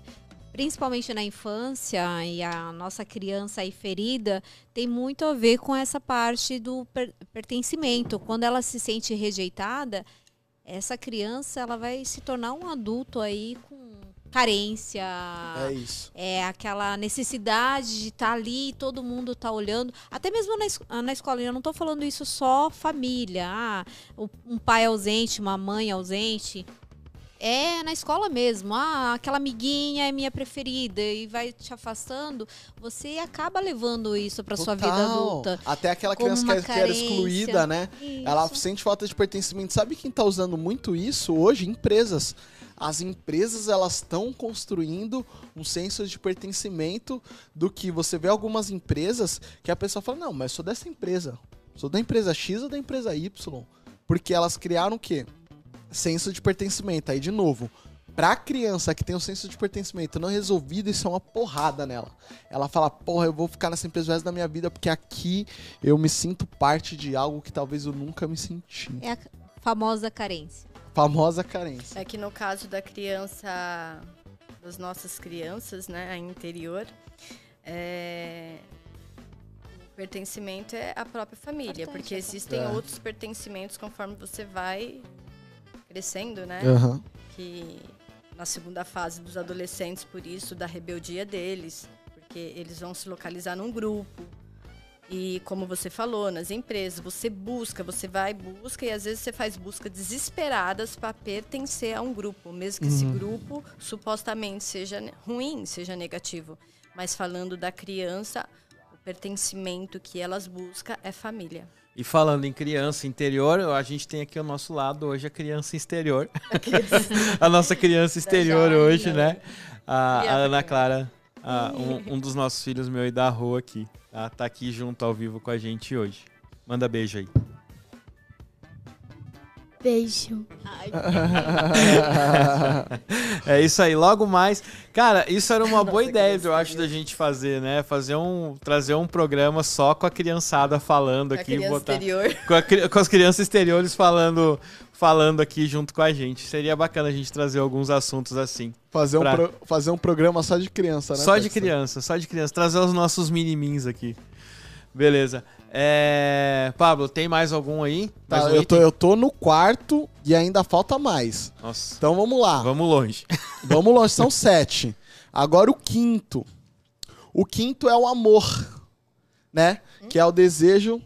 Valeu, obrigado. O quinto é o amor, que é o desejo pela pureza dos sentimentos, né? Então, esse amor pode ser por pessoas, bichos, músicas, lugares, que é uma coisa que também pega bastante para quem tem essa, é- é- essa pauta. Uma outra coisa que eletrifica também, que é o desejo da criança interior, que é o sexto, não tá em ordem, tá, pessoal? Que é a liberdade. Ah, isso aqui, velho, também é uma porrada pra você mexer com a pessoa. Porque hoje, essencialmente, né, que, que é liberdade pra gente adulta? É o desejo pela não restrição, certo? Cara, e. Você ia falar mais alguma coisa? Desculpa, te interrompi? Não, Terminou? mas já vai, né? Não, agora falta, vai, né? fa- Já fa- falta o interrompeu. sétimo, né? Não, Mas- não, não, mas eu quero falar sobre a liberdade. mas- Cara, quando eu fiz o, o curso, ah, inclusive quando eu fiz o curso de barras de Axis, a Ana Clara fez junto comigo, né? É, lembra de uma mulher que tava lá na frente, lá, hein, Ana? Você lembra de uma, de uma, de uma titia que tava lá na frente dançando? Que ela tava dançando lá, sozinha? Tava tocando uma música no intervalo. Cara, e ela tava lá dançando na vibe dela, saca? Em qualquer outro lugar, em qualquer outro momento, se você Cara, não lembra, não. se você se você estiver andando na rua, ver uma pessoa dançando ou ou qualquer coisa, a primeira coisa vai, Estranho. tá louca, né? A segunda coisa, o que que tem tão de bom na vida pra essa pessoa tá É dançando? inveja, né? Já bate inveja na hora. Já bate a inveja na hora. E eu acho que às vezes falta esse senso de liberdade, saca? Que é de você se expressar, seja verbal ou corporalmente, né? É, é simplesmente livre expressão, como o Pablo falou. Livre Então, mas expressão. essa, essa pessoa, ela tá vibrando ali em 100 600 Hz. Ela não tá nem aí. É. Não, Então, é. só coisas boas retorna pra ela. O- Então, é- a, questão é quando você tá se importando que você tá dançando que as outras pessoas estão olhando. Entende? Porque as pessoas que estão julgando, aí o julgamento é delas, pertence a elas. Agora, a pessoa que tá dançando aí loucamente. É, mas eu ela, nem tô falando da certeza- pessoa dançando, eu tô falando de quem tá na volta julgando. Sim, Saca? então. Que é o que o Pablo falou, às vezes é aquela invejinha, né? Eu E vou, fica batendo. eu vou mais longe na liberdade. A liberdade, eu demorei um pouquinho para aprender, mas para mim é muito nítido que é você ser você mesmo, sem, sem se preocupar com o julgamento da outra pessoa, sem ficar se julgando. A gente aprende muito no Barra de Axis sobre isso. Que é você ser você mesmo. E a criança interior é isso. Ela quando a gente é criança, a gente não se importa se vai se machucar, se vai se tá sujo ou não, se vai pegar na mão da coleguinha com a mão suja. Não tem julgamento nenhum. Então é essa liberdade da criança interior que hoje a gente fica se colocando na caixinha. Mas como seria a gente ser a gente mesmo e mandar um Se lasque o é, resto. então assim, eu acho que é bem por aí. A, a liberdade pra mim acaba vindo muito eu ser eu mesma e as pessoas me aceitarem é. do jeito que eu sou. É, e quando é criança, até certa idade, né? Porque tem criança que às vezes você vai lá, ah, não, é, não pega com a mão suja, não cumprimenta o amiguinho. Mas aí começam os implantes, né? Aí começa a vir os implantes. A mãe dizer, não, não faz isso. Lava sua mão pra pegar na mão do outro. É, não, não, não, não faz tal coisa, não faz isso, não faz aquilo. E eu acho que dentro, acho que às vezes até dentro de um As apartamento. crenças. né? É, dentro de um apartamento você cria mais crenças ainda, né? Do que numa casa. Porque, ah, não faz barulho porque tem o vizinho lá de baixo. Não faz isso porque tem isso. Não faz aquilo porque tem aquilo, saca? Por quê? Mas, às vezes, que nem a gente com as crianças lá, né? É, fica se preocupando com o vizinho de baixo. Tipo, meu, não corre, saca? Não, não, não. Não faz isso, não faz aquilo. E aí a gente se preocupa. Mas o cara que tá lá, às vezes o cara nem liga, que nem a gente E falou lá com o vizinho de baixo uma vez, né? Ele disse, cara, nunca vi, entendeu? Mas tu fica preocu- preocupado, né? Porque a gente foi criado dessa forma, né? Ter, ter essas preocupações. Exatamente. E a liberdade, é, a liberdade, ela de fato é o desejo pela não restrição. O que, que o adulto ele tem vontade? Viciei nesse negócio de fone aqui, é bom. Vocês não Você falava que era ruim? Eu não gostava não, mas aprendi a gostar. O que, que o adulto tem? Ele não gosta de restrição. Ele sabe que ele não pode, mas se quer mexer com o adulto, você fala, cara, eu não posso, não por pode. exemplo, tirar a camisa aqui e começar a rodar, certo? Teoricamente eu não posso, né? Mas é o desejo pela não restrição, por esse senso de liberdade que mexe com a gente. Quem faz isso como marca? Red Bull, certo? Havaianas, né? Todos os comerciais deles são o quê? Excesso de liberdade, aquele canal off, certo? O É. que, que ele provoca na gente? O desejo pela liberdade. Por isso que o adulto, a maioria dos adultos adora viajar, adora fazer é, é, algumas coisas justamente pelo desejo de não ter restrição. Então é uma coisa que mexe muito com a nossa criança interior. E aí, por último, segurança, né? Que aí segurança é o desejo pela proteção, que é uma coisa que mexe bastante. Então são os sete desejos da criança interior que eu trouxe aqui para discussão. Acho que a gente acabou discutindo um por um, mas eu acho que vocês podem até é, é, é, falar o que vocês acham, se acha que faltou algum, se acha que são esses mesmo. Mas segurança que é desejo pela proteção é uma coisa que mexe muito com a gente. A gente gosta de se sentir protegido desde sempre e é uma coisa que provoca muita gente. Tenho que me sentir protegido, eu tenho que me sentir protegido e, e- e isso também eletrifica bastante a mente. É, eu vou concluir aí o amor que a gente pulou, que acho que é uma parte Verdade. muito importante.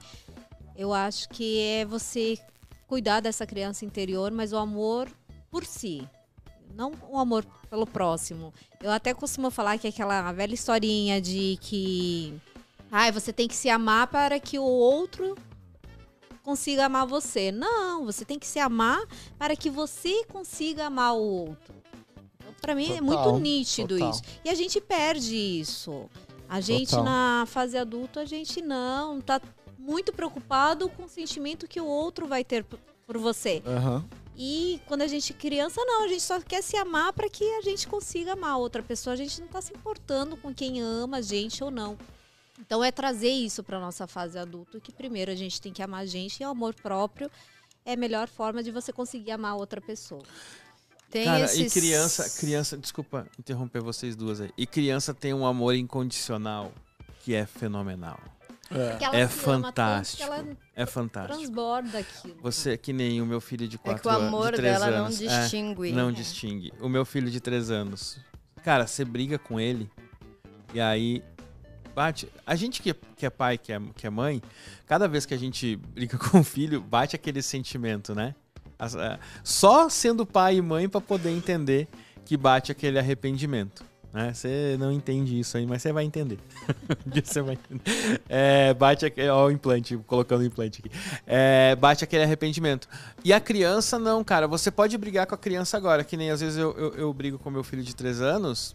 Dá alguns minutos, ele já já, já Esqueceu. superou, superou Esqueceu. aquilo. Entendeu? Ele esqueceu. Não, ele vai, ele te trata bem, é como se nada daquilo tivesse acontecido. Isso é fantástico na criança, né? Adulto não, você vai falar meia palavra pra adulto, ponto, acabou. É Acabou. três dias, um mês, E a resenha, uma Canceriana é vida. Canceriano é uma vida. fora a resenha, Seria, né? né? uma vida. Fala, Desse você, fala. sete, é bem legal isso que você trouxe. E assim, mas entre a entrelinhas, é, sempre tem algo mais particular de cada pessoa, né? Porque vamos dizer que esses sete são universais.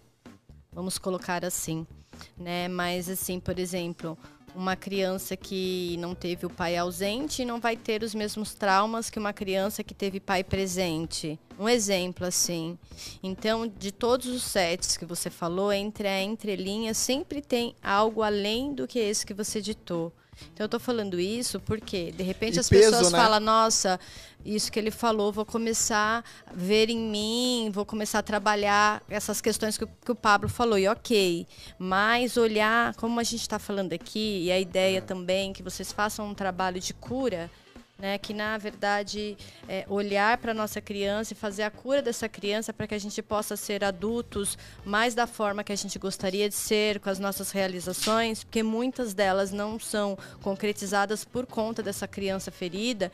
Então, a ideia é que você acolha essa criança, que entra muito amor, né? É o primeiro desejo que a criança tem assim que nasce é o amor, né? E ele que é o que permeia em todos nós e é, desde sempre e, para sempre, né? Então, amor é algo muito importante porque falta muito amor. Eu, eu já tive, tive porque consegui olhar e não consegui olhar a primeira vez, mas a questão relacionada a amor. E não é porque minha mãe não estava me dando amor, é porque o amor que minha mãe estava dando eu não estava compreendendo que era um amor, entende? E o amor então, cura o medo, né? Entende? Sim, o amor cura tudo, né? É. Então, assim, entre a entrelinhas, eu só queria é, deixar, assim, vamos dizer, frisado, porque como as pessoas estão ouvindo, para que elas possam fazer um trabalho mais profundo, olhar olhar nos cantinhos, é, na, olhar nos detalhes. É, na real, eu trouxe esse ponto como reflexão, não é nem para vocês é, usarem isso para a vida de vocês, no sentido de defesa, mas até no sentido de, de ataque mesmo, porque o marketing hoje ele usa isso em você. E às vezes é, você saber que existe esse tipo de estratégia faz com que você faça uma leitura. E aí, Rô, perfeito. São sete desejos. Para uma pessoa vai bater mais uma coisa do que a outra. Para você, gestor, na sua equipe, você pode usar isso para conseguir é, é, criar empatia, né? Conseguir se conectar com as pessoas através da criança interior. Eu acredito, na minha mente, que tem dois tipos de conexão muito fácil de você fazer com uma pessoa. É, uma coisa é, na verdade, são três fatores. É, o primeiro fator é os sete pecados capitais. Você consegue se conectar com a pessoa entendendo qual é o pecado que bate mais nela. Outra coisa é a criança interior. Então você consegue se conectar com uma pessoa entendendo qual é o fato né, dos desejos da criança interior que mais mexe com ela. E o terceiro ponto ali é, é, é, questões de coisas em comum, né? Um inimigo em comum ou desejos em comum, coisas que você tem em sintonia com a pessoa. Então, isso aqui hoje é uma coisa que o marketing usa pra gente, pra atacar a gente. Ponto. Né? A gente. É, é incrível como a Red Bull ela não mostra, meu, compra um Red Bull. A Coca-Cola não fala, compra uma Coca-Cola. A Havaianas não compra, compra uma Havaianas. Eles usam meios de eletrificar nossa mente, ou seja, influenciar, de, né? influenciar de uma forma, né, deixar um recadinho que vai ficar batendo na nossa mente, como por exemplo, eu tenho certeza que muita gente que está ouvindo a gente aqui nunca parou para pensar que a Coca-Cola usa, né, essa questão de pertencimento para alcançar sua criança interior, para bater em você, para você ver a marca dela como uma marca fantástica. E isso sim afeta o sabor da Coca-Cola. É como, é como diz a Luísa, o marketing é sujo. O marketing é sujo. O marketing é sujo, o comercial é sujo, né? O mundo empresarial é sujo. Eu acho que assim, você conseguir entender como funciona esse jogo, como as pessoas fazem isso, talvez ajude você a jogar esse round 6 da vida real, né? que tá em alta agora, né? Eu round quero, eu quero tá fazer, eu quero fazer um podcast só sobre round 6. Cara, eu não assisti. Idade de aniversário. Ó, aqui, ó. Mas eu assisti. É bom, não é? A Ana Clara já assistiu, eu não assisti. Eu achei, cara, é que assim, eu sei é, pode ser uma crença minha, alguma coisa assim. Mas como eu falei antes, eu tô procurando não, não, não entrar nesses, nesses pormenores com relações a filmes, a seriados, a, a, a coisas muito pesadas, entendeu? Eu. Assim. Sei que precisa, né? Mas ainda não me, não me encontro preparado. Eu acho que isso é, e, e tem dado um lado muito sentimental, tem mexido muito comigo essas coisas meio pesadas assim. Então eu tô muito é, em outros tipos Mas, de ó, séries ó, e tal. A Round Six ele tem uma pegada filosófica. Não, eu sei que é tem. É fantástico. Eu, eu, eu é vi, eu vi, eu tenho acompanhado alguns comentários, recebo, muita fantástico. gente tem falado, vou ter que assistir. Fantástico. Porque preciso estar tá, tá antenado. Não. Tem que assistir. Tem que assistir. Não dá para não assistir. É fantástico. É, então, eu, na verdade, eu, eu permiti ela assistir porque ela queria assistir Porque na E escola ela já sabe lá em casa, eu explico pra ela, eu É, explico criança, se eu exatamente recomendo. como é, Então, é, com relação às coisas em que impacta e que porque as coisas que a gente vê que impacta, você não tem nem permissão para que ela fique registrada, Aham. ela já fica registrada automaticamente. Tudo que impacta ela registra no seu mental, nas suas células e no seu emocional imediatamente. Então, a gente conversa muito lá em casa, falo, Ana, à noite, é, vamos evitar assistir filme de que tenha tiro, que tenha coisa, porque isso impacta. A criança sonha, a criança faz xixi, a criança faz uma série de coisas por conta do impacto daquele filme que afetou ela emocionalmente. Porém, entretanto, eu não podo ela dentro do meu possível, nem eu, nem o Rô, a gente não pode. Então, ela estava com muita vontade, porque a propaganda tá imensa na escola, É. só se fala nisso. É. Nas redes É. só se fala nisso. Então, assim, o meu olhar para é, de visão para esse seriado é com a questão da violência. Entende? Então, assim, ela pode ser fica com dó de um vovozinho. O vovozinho tá jogando. Eu ensino pra ela compaixão. Então, ela tem E dó das pessoas. vovô, ela, não é dó, né? Ela tem aquela compaixão pelas pessoas. Empatia. E aí vai lá, ela se afetua pelo vovozinho no seriado, pau, o vovozinho morre. Então, é nesse sentido do impacto. Não, você não assistiu Porém, ele, com certeza, se você colocar, inclusive, que, que dentro desse jogo você colocar os seus medos, as suas frustrações, as suas procrastinações, as suas ansiedades, que você for matando, se você trocar a lógica do jogo, ela faz sentido, como você disse, que tem a linha da. é? Filosófico. Entendeu? Então, assim, mas o meu olhar, assim, de, vamos se dizer, de podar, seria mais no sentido violento. aí, Mas ainda assim eu deixei ela ver É. pra ela. aí sabe o que, que me vem na cabeça, cara? É essa é a nossa interpretação. Cara, isso me veio agora, né? Pergunta Essa- pra ela. pergunta. Essa é a nossa interpretação. Ana, o que, que você achou do, do Round 6? Fala aqui. Legal. Que, que Eu você- sabia que ela ia falar isso. Por que, que você achou legal? O que, que, ele, o que, que ele te mostrou lá? Qual, o que, que você entendeu do, do Round 6? Não sei. bom, que né? fofo. Não, mas por que, que você gostou? O que, que você achou legal nele? As cores, o quê? Por que você quis assistir? É, por que, que você quis assistir? Porque eu quis assistir. Ai, que fofo. É, então, porque assim, é, às vezes a gente tá vendo essa violência. Às vezes a gente tá vendo essas ações. Pra ela é lúdico, né? Pra ela é lúdico, entendeu? Que nem. Por quê? Por que, que eu tô falando isso? Porque você falou Não no é filosófico, quando você falou o filosófico pela se- quando você falou pelo filosófico a segunda vez, me veio Não isso é na cabeça. Saca? Tipo, quem diz que ela não pode estar olhando e entendendo esse lado filosófico de lá? É, não, eu vou falar pra você. Pra mim, Saca? pra mim, quando eu assisti a série, é uma porrada.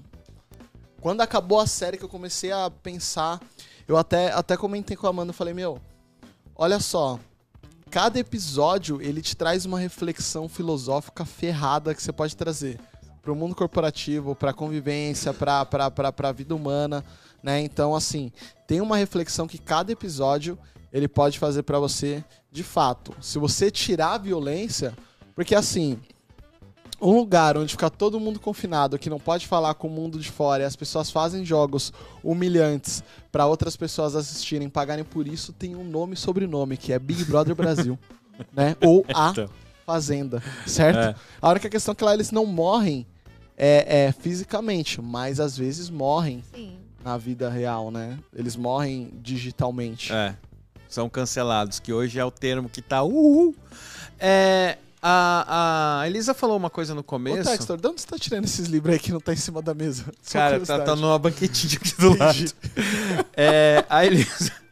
Então, Ela porque. tá sacando um monte de livro, eu só vi um livro em cima da mesa, do nada começa a aparecer um monte de livro. Não, porque. É, nossa, me veio uma- um negócio do, do Batman agora na cabeça aqui. De onde você tirou esse escudo, Batman? É, cara, e aí a, a, Heloísa- a Elisa Falar falou. do Batman, você pode citar o Coringa como a criança interior dele. Eu vou- vou- vai dar Cara, tempo, vai dar tempo pra filme- gente Tá. falar da humanização dos vilões? Se der, Cara, seria legal. Então, Não, bom. vai aí, vai aí. vai. Ó, é, a Elisa falou no começo sobre a- as escolas, né? Então aí eu trouxe esse livro aqui que eu acho excelente, do Rubem Alves, tá? A Ostra Feliz Não Faz Pérolas, que eu... Quem, te indi- quem te indicou é muito inteligente. Não, não me indicou. Quem, quem me indicou é inteligente, mas quem me deu é, é sábio, me dá me dê mais. Eu gosto. É, é que é voltar a ser criança. Eu nem lembro. O, Foi você que me deu esse livro. Eu lembro, eu lembro. O, o místico Jacob Boehme disse que a única coisa que Deus faz é brincar. Os homens perderam o paraíso quando deixaram de ser crianças Eu brincantes e se tornaram adultos trabalhantes. As escolas existem para formar as crianças que brincam em adultos que trabalham. Boa noite. Caralho. É isso mesmo. Fantástico, Acabou. fantástico. Ok, então, o acabou, né? É, Essa, essa era pro final, essa era a saideira, mas eu queria falar um pouquinho sobre isso. Queria trazer um pouquinho sobre isso, porque eu acho que é isso, cara. Ó, é, não só a escola, né, mas eu acho que a mídia em si, e hoje a gente tava, hoje a gente foi com as crianças ao shopping pra almoçar lá e tal, e aí a gente tava saindo. Cara, pode ser que, eu, que alguém faça algum comentário sobre sobre o que eu vou falar agora. Mas assim, no meu ponto, esse, esse é o meu ponto de vista, tá? E fique, é, até porque sou eu que tô falando, né? É, tinha um pessoal é, tava saindo de dentro do shopping, a galera toda de máscara e tal. E a gente tava parado ali, do, do lado de fora do shopping. E o cara sacou o álcool em gel, né? Vai álcool em gel na mão. Beleza. Daqui a pouco o cara saca o álcool, vai no braço, vai no outro. Daqui a pouco o cara tira a máscara, passa no rosto. Eu disse, meu! Eu chamei a Rosane e disse, meu, olha, olha aquilo ali. Mas assim, não é culpa da- do, do pessoal, saca? Isso não é culpa da, da, da galera tá tão assim, é porque, meu, é que nem o cara que eu falei no episódio passado, lembra? Por que, que você tá assistindo isso? Ah, porque vai acontecer algo. Eu quero saber o que vai acontecer, mas por que, que você quer saber o que vai acontecer? Entendeu? Então eu acho assim, não só em escolas, é que nem o meu filho chegou falando de coronavírus, a Ana Clara às vezes chega falando algumas coisas. É importante as crianças saberem? Lógico que é. Mas como essa mensagem é transmitida? Muitas vezes eu vejo que tá transmitindo é a questão do medo, saca? É de você se encolher pra dentro, se enclausurar, aquela coisa. Cara, eu às vezes eu, eu espirro por causa de, de poeira ou por causa de, de, de pólen e tal. Aí você tá andando na rua, você espirra, a pessoa já acha que você tá. já te olha com aquele olhar crítico. Não, se tossir, fudeu. Exatamente, entendeu? Então, assim, é, as pessoas acabaram ficando alienadas. Eu acho que não só por escola, mas também tem muita, então, muito a da dor mídia. dessas pessoas, elas são reais. Como a Sim. gente conversou, né? Sim, são sim, reais não tô tirando mesmo. isso. Não então, tira esse assim, quando a mérito. gente vê uma situação assim, é, dá muito compaixão, porque aquela pessoa está sentindo muita dor, mas ao mesmo tempo também, como eu disse, da autorresponsabilidade, ela se permitiu a ter um nível de contaminação. É. Porque as pessoas que não assistiram é, um- por um prazo muito longo é, notícias, que só se informou e parou de assistir, ou foi ali, pegou uma notícia pela internet, enfim. Ela, é, a, a saúde emocional e a saúde mental dessa pessoa é muito diferente daquela que está há dois anos assistindo as mesmas notícias. E por que assiste as mesmas notícias? Então, assim, dá compaixão, dá sim, porque essa dor dessa pessoa é real, porém, ela escolheu ir se alimentando desse tipo de notícias. A mídia tá aí para poder vender, elas precisam estão enriquecendo. É o trabalho delas. Agora nós que estamos aqui, a gente escolhe o que a gente quer ver. E a gente caso- escolhe quem em, em- todas as áreas da nossa vida, a gente escolhe onde ir, a gente escolhe se a gente vai ficar com aquela emoção ou não, a gente escolhe se a gente vai reagir dessa forma ou não, mesmo que seja, ah, é muito fácil que ela tá falando. Não, não é fácil, porque se fosse fácil nós não aprenderíamos. Tem que ser difícil mesmo, mas tem que querer para poder é, as coisas mudarem, as coisas acontecer. Então, é isso que o Rô falou, faz parte muito disso, da escolha da pessoa querer permanecer assistindo, vendo, se alimentando daquilo. Nesse caso, a mídia usa a a- o desejo da segurança né, na criança interior. Então ela provoca pela falta de segurança. E aí a pessoa fala, meu, eu tenho que ser segura. É que acontece álcool em gel até no. Mas aí é um sentido segurança que eu entendo. A segurança é a mesma coisa que o controle. Você não tem fora, você de- tem dentro de você. E aí cabe o que a, a Rô falou. Ah, você cria a sua própria realidade. Então, a realidade para ele que está buscando uma segurança, um controle fora, não existe, existe dentro de você. Então, quando você cria, aquilo se torna realidade. Então, você cria a sua própria realidade. Tanto a segurança quanto o controle está dentro de você. E as É onde você informações pode controlar. também. Do mesmo jeito que você tá vendo uma informação negativa, você vê uma informação É. positiva que aquilo vai de, é, desencadear uma emoção fortalecedora de segurança. Mas é se eu difícil. tenho a minha família, se eu tenho um grupo de pessoas que tá falando coisas, eu vou lá, pesquiso num livro para comprovar se aquelas pessoas querem comprovar. Olha, é verdade, isso faz sentido. Vou lá num cientista, vou lá e vou comprovar. Eu tô me alimentando de notícias, de informações que tá me deixando fortalecido e trazendo uma segurança. Talvez, po- no caso dessa pessoa, pode ser que. É, aí é uma pergunta pra vocês, minhas queridas amigas terapeutas. Pode ser que esse cara ele tenha algum ponto na criança interior dele frágil que faz com que ele seja muito fissurado. Cara, antes, antes de responder, só um detalhe. Não era um cara. Era uma família. Então, é o a galera mas inteira aí, da aí é família. natural, né? Não, não, mas não, é natural, mas é, é pra, só pra, pra entender que assim, é, começou dos adultos e a, a, a- a jovem ali, a adolescente, a criança, tudo mais. Não, e é sério, o cara, ele esfregou o rosto aqui assim, e aí ele Faz a pergunta esfregou de novo, Pablo, que eu não entendi. deu uma cheirada no álcool, eu acho que era pra matar o que tava no A, pulmão. a minha dúvida é a seguinte: nesse caso dessa pessoa, desse patriarca Aqui da nós família. vimos hoje. É, é. É. Ou de pessoas que têm o mesmo, é, o mesmo, Mesmo comportamento. Isso pode ser que ele tenha algum ponto, é, é, algum parafuso solto na criança interior dele que leva ele a esse tipo de comportamento, ou não necessariamente? Eu acho que não necessariamente. Porque assim, a gente é influenciado pela mente coletiva. Só que Você vai no shopping no domingo e muitas pessoas, ah, puxa, o shopping tá lotado no dia das crianças, porque é a mente coletiva. Mas aí por que, que essa Ok. mente coletiva pega mais um e não pega em outros? Por causa da alimentação. O que você se alimenta?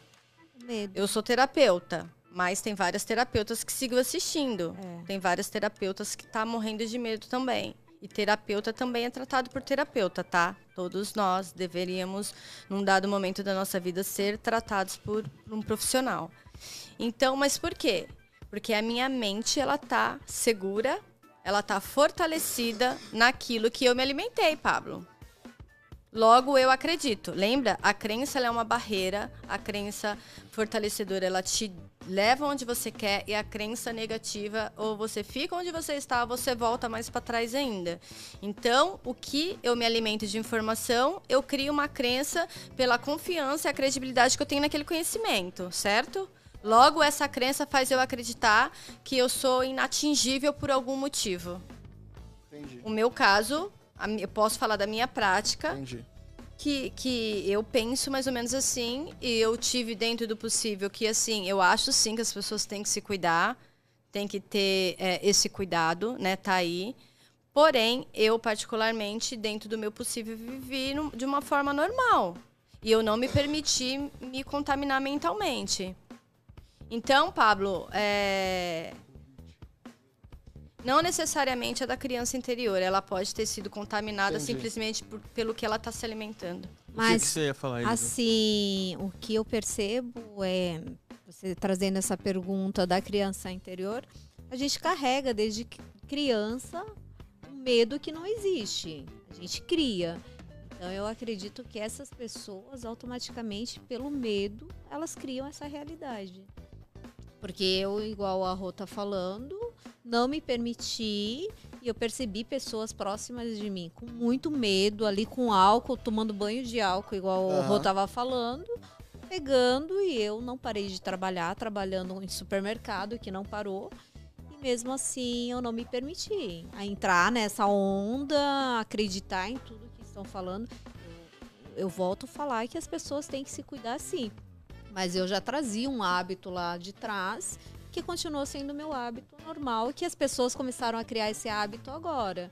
Então, assim, o único hábito que eu não tinha era da máscara, mas eu sempre ia higienizar as mãos toda hora, essas a roupa, calçado sempre fora de, para fora de casa, a roupa chegava, eu era louca do sabão em casa. Eu saía com a roupa, Chegava. chegava, já ia direto para máquina. Entendi. Então, assim.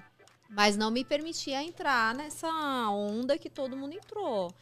Então, eu acho que o medo tem muito aí que as- as É que o pessoas criam, né? né? E as pessoas criam, e é uma, algo que lá atrás as pessoas criaram um medo, porque ele não existe, criaram um medo para te controlar, para dominar você. Mas o medo não existe. Tanto é que eu falo para os meus filhos: medo não existe. Ai, tô com medo. Do quê? Não existe medo. O que está acontecendo? Então, é, eu acho que essas crenças que vêm lá de trás, que a gente traz, e é aquela manada, né? Um fala, todo mundo vai. Aham. Agora, eu fiquei curioso, você falou que você trouxe pra gente aí umas perguntas, respostas, como é que é? Trouxe. Dá tempo? Dá, É rapidinho. bora lá. Ô, a galera tá aí hoje, não? Vai vir? Não, bora lá. Vai lá, vai lá, vai lá. Vai lá que dá tempo. A 15 primeira minutos pergunta é: você já, visi- já visitou a sua criança e abraçou? Algum dia vocês já fizeram isso? Visitar a criança de vocês? Ó, essa abraçar? pergunta já bateu aqui em mim, eu nunca fiz, mas já bateu forte aqui. Então eu vou pedir para vocês darem uma relaxada, respirar aí um- três vezes profundamente e se conectar com essa criança de vocês, essa criança interior de vocês. E aí eu vou fazer umas perguntinhas. Respira e relaxa. E a pergunta é para a criança interior de vocês, então vocês vão responder o que vier no coração sem ficar procurando forma, estrutura. Simplesmente responda o que vier no coração de vocês. Primeira pergunta: O que você mais quer? Pergunta para sua criança. Que você mais quer?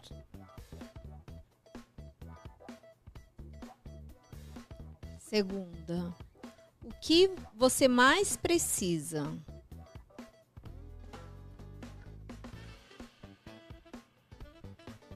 Qual é sua maior dor?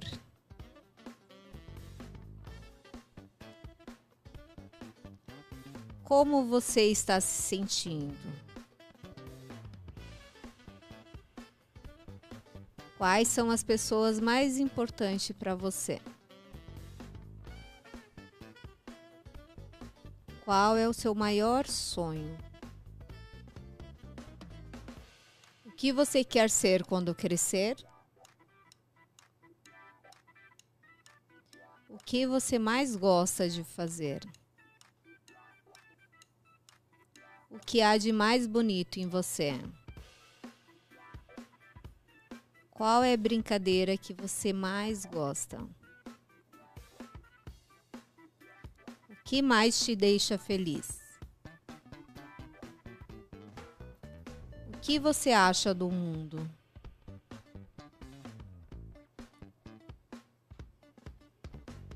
Quantas vezes você já visitou a sua criança interior e abraçou? Agora eu quero que vocês percebam aí o quanto a criança de vocês é simples, sincera. E é o que a gente falou, acho que aí no... desde o início até o fim. Quanto é simples ser feliz, levar a vida na diversão, com as perguntas que a gente respondeu, tão simples. Quando você se conecta com a sua criança, as perguntas saem é muito simples. Eu fiz essas perguntas em casa antes de vir e foi engraçado, porque o que você acha do mundo colorido e divertido? E se a gente for perguntar para um adulto, gente, vai vir a vitimismo, a Maria do Bairro, que eu brinco muito que é a Maria do Bairro. então, assim, a gente vai começar a pensar nessas notícias, pandemia. E hoje, quando eu me conectei com a minha criança, o que você acha do mundo? Nossa, é divertido e colorido. Olha que delícia. Aham, que delícia. Então é isso, é você se conectar com a sua criança, é Quem- você trazer essa criança e viver na simplicidade, sem julgamento e na diversão. Eu acho que é o principal aí. Quem não tá aqui não viu, mas todo mundo quando abriu os olhos, abriu com os olhos ali, todo né, cheio de, de emoções nos Cheio olhos. de emoções. É, mas é. Cara, é. É, é, é pesado. Pesado. É pesado, é pesado. O momento que você começa a se conectar com a sua criança, que nem você começa a refletir. E aí, eu, eu por exemplo, eu tava numa briga interna aqui, né? Porque a criança interior fala uma coisa totalmente simples, já o, o, o adulto fala outra. e É, aí exato. já começa a dar aquela enrijecida É. no maxilar, saca? Dizendo, meu, relaxa, saca? É isso. É, Você pode, né? você pode, né? Você quer, ou, você então pode. a, ou então a criança interior tá falando e a mente tá dizendo, É? você vai precisar falar. É, imagina. É, então. Na verdade, cada um traz o que É. tinha, que tinha, né? Não, isso também passou por mim. E agora, será que eu falo ou Então, eu é, quero? é, é legal a gente comentar isso, porque isso não é com a gente, é com todos nós. Isso é normal, é as nossas falas internas. Mas assim, se conectar com a criança, como a Elisa fez, é muito simples, é isso. É você sentar, fechar seus olhos, respirar e se conectar. Fazer essas perguntinhas básicas, né? Porque eu, assim, o que me chamou mais atenção foi quando veio a pergunta. E aí, o que você acha do mundo? Eu falei, gente, colorido e divertido. Eu ia falar, putz, tá uma. Dessa pandemia que não passa. Tá um não pandemônio. pa- máscara. Então, assim, você fica brigando internamente com você, porque a pergunta do adulto tá ali junto Tá. você ah, responder essa pergunta. Então é ficar com essas perguntinhas aí e se conectar com a sua inte- a criança interior e abraçar ela. Então, quantas vezes a gente fa- faz isso? Quantas vezes? Então, assim, é se perguntar, fazer essa pergunta. E aí, você tá aí? E fazer essas perguntinhas que é muito simples, igual a Rô falou. Eu É. queria falar algo aqui, eu não sei se dá tempo é bem rapidinho. Vai lá, só deixa eu abrir um parênteses aqui. Tá. Luísa, não esquece. A, Elisa vai passar essas 10 perguntas. Coloca lá no Instagram, Luísa. Bota lá pro pessoal refletir depois. Pode falar, Rô. É, como nós estamos falando de criança interior e o que nós gostaríamos também, se possível, as pessoas quiserem entrar em contato com a criança para poder só estar se curando, né? E, e poder estar tendo consciência do, da área que dói, né? E poder curar isso. Enfim, é, para poder. O Pablo também já havia dito, ele passou ali por uma fala de como perceber. Então, assim, perceber tem como, é, nem sempre é tão simples, porque é algo que está muito cheio de camada. Então, os pequenos, pequenos detalhes, pequenos é, traumas que pode ser normal pela tua rotina de todos esses anos, pode ser algo normal, mas é um trauma, então tem coisas que não dá para ver tão rapidamente, mas é um- do modo geral, é o trabalho a ser feito é sair da zona de conforto, e ir para a zona de desenvolvimento. Agora tem que tomar cuidado com a zona do machucado que fica entre as duas. Enquanto você caminha para a tua zona de desenvolvimento, sai da sua zona de conforto. É, a zona do machucado é quando é, você quer ir depressa demais. Então, assim, se você ouviu esse podcast e agora você quer trabalhar isso em você, quer cuidar da sua criança, quer abraçar, quer curar ela, então é bacana você sair da zona de conforto, porque você estando onde você está, da forma que você está, sem querer olhar, sem querer identificar para poder dar o significado, não vai ser possível e você vai continuar sendo o adulto com as questões a serem tratadas. Mas a zona do machucado é quando você quer ir muito depressa. Um exemplo, preciso, fui convidada para algo é, e a pessoa me deu três opções para amanhã, para daqui uma semana e daqui um mês. Aí você estando é, cheia de euforia, escolhe para amanhã. Ou seja, você não se preparou. E para você estar obtendo contato com essa dor, com essa ferida, você precisa tomar cuidado para você não ir para essa zona de machucado que é justamente está sem preparação. Então vai um passo de cada vez, entrando em contato com a sua criança, sanando dor por dor, olhando a fundo e amando e acolhendo muito essa criança que precisa de amor e de carinho. Todos nós temos criança interior. Era isso. Bom, é... Pablito, Considerações finais ou não? não, mais alguma coisa? Não. Não, beleza. É, bom, primeiro, é, agradecer, eu acho que, cara, foi sensacional hoje aqui. Gostoso. Foi, foi bacana. Eu, eu, eu, eu gostei, eu curti. Eu curti. É, Convidá-las, né? A, a Rô para vir falar um pouco mais sobre física quântica, é, terapias holísticas, terapia quântica e tudo isso mais. E a Elisa também, eu acho que seria bastante, seria bastante interessante, seria muito interessante a, Luísa, a Ponto Elisa. de vista muito. É, um ponto de vista interessante. É, a Elisa vir falar um pouco também da área de nutrição. né? eu acho que isso seria muito interessante a Gosto gente discutir. Eu escolho. Eu comprei batata frita e fiquei dando pra ela. Come eu- batata. Ela, Não, eu tô na água, assim, aquela Eu não quero frita. Toma batata, toma batata. É, Não foi. Foi Não. sim, ela comeu sim. Quando Ah, tava, a aqui, câmera ó, tava tava- aí, ela comeu. ela, ele passava aqui por baixo. Ela comeu a não batata ali. viram, por Ai, baixo. ai, sensacional. Então, sinto-se convidadas a, a, a- a regressar, tá? Vamos, vamos agendar aí para vocês virem cada uma. A gente poder falar mais sobre os temas e a Elisa faz um trabalho muito legal que é a nutrição ligado à parte terapêutica também. Então não é só nutrição, né? E Que ela tudo vem da cabeça, né? E Exatamente. tudo vem da Primeiramente, depois o corpo, como eu falo. É, e como ela trabalha com barra de axis, então hoje ela implantou isso em todos os atendimentos dela. Gente, deixa eu falar uma coisa aqui. Dá um resumo do que que é barra de access pra quem não entende nada. Vocês estão falando como todo mundo entende. Ela falou, ah, eu corri nas minhas filhas. Eu fiquei pensando, pô, como é que é isso? Ela correu, Correu das onde? filhas? Correu com as filhas? Explica aí. Explica esse negócio lá, aí de Elisa, barra de lá, access. Dá, dá filhas, resuminho. é ótimo, dá o hein, resuminho. Barras de Axis é 32 pontos que você trabalha na sua cabeça. E o que, que é o objetivo do, a- do a barra de Axis? É empoderar você de ser você mesmo. Porque hum, a gente brinca que desde quando a gente nasce, a gente é cortado para servir na caixinha dos outros. E não pra gente ser quem a gente realmente veio, com as nossas escolhas, com as nossas. com os, com os nossos conflitos. E a barra de Axis, ela vem trabalhando esses 32 pontos e ela trabalha todos os pontos da sua vida. Desde a parte cura, financeira, os implantes, sexo, amor. Então, assim, ela vem e ela trabalha esses 32 pontos na sua cabeça. Pode falar. É, é como se fosse 32. A, a acupuntura. Cara, pra ficar mais em- fácil de entender, é a, a acupuntura na cabeça, entendeu? Sem agulha, tá? São só. agulha só com Só dedo. com São, são, to- são só toques, entendeu? É, são barras. Por que fala barras? Porque são barras energéticas, né? Onde você vai tocar ali. E aí, correr as barras é o quê? É liberar aquela energia. Porque às vezes tem coisas que estão presas ali. As Então, crenças, as principalmente crenças, as crenças. exato.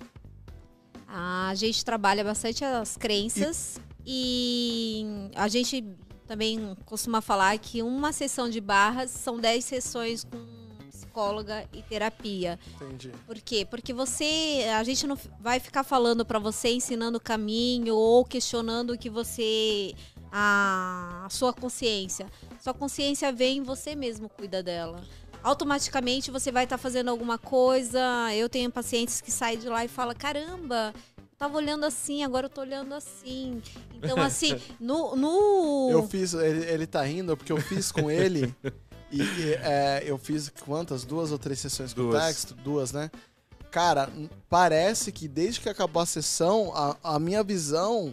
Ela Ampliou. aumentou, parece que eu não. Ampliou. Parecia que eu enxergava assim, agora parece que eu Olha, enxergo. tá? Isso foi, isso foi bizarro, porque eu falei, Tex, o que, que você fez comigo? Porque, tipo. Depois foi. Isso foi, foi assim, gritante, assim. Eu. Parece que eu tava enxergando melhor, assim, tipo. com- não, não melhor, né? Mas ampliado. Isso Mas foi amplia. bizarro. E outra coisa que o Axis ele traz muito é, é a consciência de e ele utiliza muitas ferramentas para que você utilize isso no seu dia a dia. Então as ferramentas eu falo que é a mesma coisa que você correr as barras. Você utilizando todos os dias empodera você a, a viver e as pessoas, ah, eu até brinco que assim, para mim foi pesado de início, mas é, o Axis ele fala muito. Como seria você odiar as pessoas para que elas gostassem de você? Um exemplo, você ser você mesma para as pessoas entender que você não precisa estar numa caixinha para que elas gostem de você. Você fora da caixinha, você vai ter a consciência e trazer essas pessoas e ser o convite para as pessoas. Então a gente fala que a a gente não salva ninguém, a gente não muda ninguém. A gente simplesmente é o convite para que essas pessoas vejam quanto a gente está melhor e tentam ah, entrar nessa mesma vibe que a gente. Quando você fala correr, é passar por esses 32 pontos. Isso, são 32 pontos que a gente utiliza os dedos para correr, para colocar esses pontos na sua cabeça. Entendi. Então, Então, esse tri- correr é passar pelos pontos. Isso. Entendi. É a, como ele falou, a parte energética. Correr é a parte energética. Isso. Cara, sensacional. É... Bacana a participação, então fica aí o convite aberto pra gente poder discutir mais. É... Rô, suas considerações suas considerações finais. Vou lançar um livro aqui. tá, minhas considerações finais. Eu a falei aqui um pouquinho antes. Então, assim, acolha sua criança, olhe para sua criança, é, dê muito amor, dê muito acolhimento, porque é dela que vai surgir toda a alegria é, em você como um adulto. Eu vou deixar uma frase é, e para quem são pais também, né? Acolha a sua criança externa. Acolha a sua criança externa, entenda que você cura seu filho curando a sua dor. Nós depositamos muitas exigências, educar traz tra- traumas, porém é, dá para ser mais leve, dá para ser mais gentil. Cuidem com o julgamento com outras crianças, né? Isso é muito importante porque a gente não digo, não vou generalizar, mas temos um hábito de rotular outras crianças pela forma que elas são. E elas são crianças e ela tem um motivo para ser assim, foram espelhadas, né? E lembrando que nós também fomos crianças. Então acolha sua criança, ame muito sua criança e olhe para ela, tá? Eu vou deixar aqui a frase: só é possível ensinar uma criança a amar amando-a. Amando-a a sua criança interior e a sua criança exterior. tá bom? Beijo e gratidão. É isso aí. É... Elisa, suas palavras finais, suas considerações. Estou muito grata de ter sido contribuição aqui para vocês e falar que a criança, ela não é um, a nossa criança interior, ela não existe julgamento, não existe a, a rejeição, ela não se rejeita, nós que rejeitamos ela e criamos essas feridas nela. Então, siga a diversão e, a, e deixa essa criança agir com criatividade, e expandir essa criatividade, tanto a, a interior quanto a exterior também. Eu tenho uma pequenininha lá de 4 anos e assim, eu escolho que ela continue aí. E ainda bem que a gente hoje tem uma consciência maior para lidar. Então, gratidão e eu escolho voltar aqui. Com uma certeza. delícia. As portas estão abertas. Só para passar, dar uma passadinha rápida aqui no chat, tá? É, a Nair falou: Rô, você é muito linda. Obrigada. A, Concordo. a Simone falou arrebenta Rô, mas aí eu não sei se é arrebenta Rô de Rodrigo ou de Rosângela. Eu peguei pra mim, se você quiser você pega peguei você. pra mim. Beleza? A a Amanda mandou a Amanda mandou mensagem, mas a Amanda tá aqui, é, já foi. tá ali agora. Quem mais mandou mensagem? A Andréia mandou uma mensagem, dar muito amor e orientação aos filhos. Andréia Moreira. Quem mais mandou? Deixa eu ver. Ótimo, ótimo tema. É, Adorei o tema. Parabéns, meninas. Vocês E estavam meninos? Vocês estavam incrível, não tem meninos também. Parabéns vocês também, meninos. Como sempre, foi muito bom.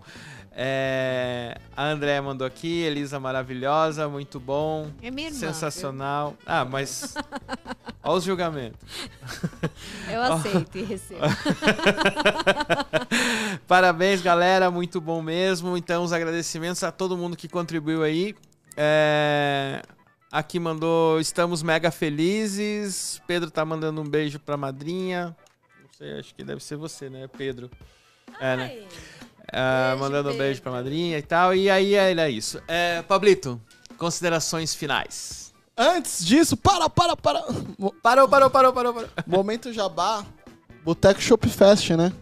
Pessoal do Boteco Boteco Shop Fest, você que quer curtir aí um barzinho bacana, tomar uma cerveja gelada, um chopp bacana na Zona Leste, fica ali na Avenida Líder, Boteco Shop Fest, é o melhor boteco que existe na Zona Leste, tá? Extremo Leste ali, melhor boteco que tem. E também tem a adega também do Shopfest, tem ali no Campo Limpo e tem também ali na Zona Leste. Então, o pessoal que tá procurando um, um- um lugar legal, vá lá no boteco Shopfest. Bom, É, Pablito, TJS. TJS, é verdade, é, hoje teve ação social, já ia esquecendo já que eu já ia pro encerramento. Hoje teve ação social, acabei de chegar da ação, cara, tô voando desde as 8 horas da manhã, desde as 7 horas da manhã. Com a ação a gente entregou mil saquinhos de doce para as crianças. É, eu trouxe um pra Ana Clara, qualidade top disso aqui, né não? Top, top. Cara, eu, a, a gente preza muito Cara, por isso sensacional. por entregar uma qualidade que as crianças elas não têm naturalmente no dia a dia delas. Então, por mais que possa parecer simples ter uma coca, é, eu falo porque já foi minha realidade, né? A gente só tinha Coca-Cola no final do ano. Então, ter uma Coca-Cola no dia das crianças para a criança faz diferença. Um Fini que a criança recebeu no saquinho, Pô, dentre cara, eu várias achei, balas. eu achei sensacional. É, quantas crianças de comunidade às vezes olham um Fini e, e Não às vezes o condições, pa- né? e não e não é uma coisa que assim tipo, ó, é mirabolantemente caro, né? É, mas dois reais faz Mas diferença dois às reais vezes, né? pra, pra uma família às vezes faz diferença. Cara, É. eu, eu achei o kitzinho Não, o- top, o, kit, top, top, vocês, top. vocês não viram, mas o kit ele é grande, ele é desse tamanho, não é mentira. Tem aí, joga aí, Amanda. É, é, é, ele, é, ele é um kit. Mais fechadinho. Aí. Que um a Clara abriu. Esse é o que a Clara abriu, eu acho. Não? É, ele, ele é um kit grande, né? Então ele vem aqui com um salgadinho, uma pipoca, tem Twix, tem ouro branco, é, moranguete, muita bala, tem mais ou menos umas 12 balas, tem dadinho, viciado do dadinho. chup-chup, Eu, como Tem quatro nutricionista, ai, ai, ai. Coca-Cola, né? Então acho que, que a gente trouxe. a- o objetivo foi trazer uma experiência diferente ali pra esse Dia das Crianças, né? Criança gosta de doce, né? É só hoje. Tem, tem um monte de gente que fala assim, pô, mas por, por que, que a gente não dá uma fruta fala pra criança? Porque ela vai tacar na gente de volta se a gente der fruta né? Mas, mas eu acho que, acho que foi, foi um momento mágico. A gente tá no décimo ano, Textor. Eu vou contar uma coisa engraçada pra vocês. 10 anos que eu faço essa ação social, 10 anos que a gente tem a ONG. No primeiro ano começou só com os, com os fundadores, que era eu e o William. A gente fez 200 saquinhos, foi no dia, assim, foi tipo 10 minutos, foi os 200 saquinhos. E aí a gente começou a juntar mais gente pra fazer parte do nosso sonho, que é retribuir pro universo, né, o que o universo nos concedeu. Esse é o nosso propósito, né? Na verdade, nosso propósito é extinguir o assistencialismo através da educação. Então a gente tá correndo pra isso aí. É... Então, assim, uma coisa que foi mágica, nunca choveu nesses 10 anos. E ontem tava chovendo e foi assim: a chuva parou pra ação. Eu juro por Deus, a gente entregou o último saquinho. Na verdade, a gente acabou a ação. Aí depois veio uma- uma- um pessoal de uma outra comunidade pegar. A gente entregou os últimos saquinhos. Eu juro por Deus, a Amanda tá aqui, ela não deixa eu mentir. Eu entreguei o saquinho e começou a chover. E a chuva caiu.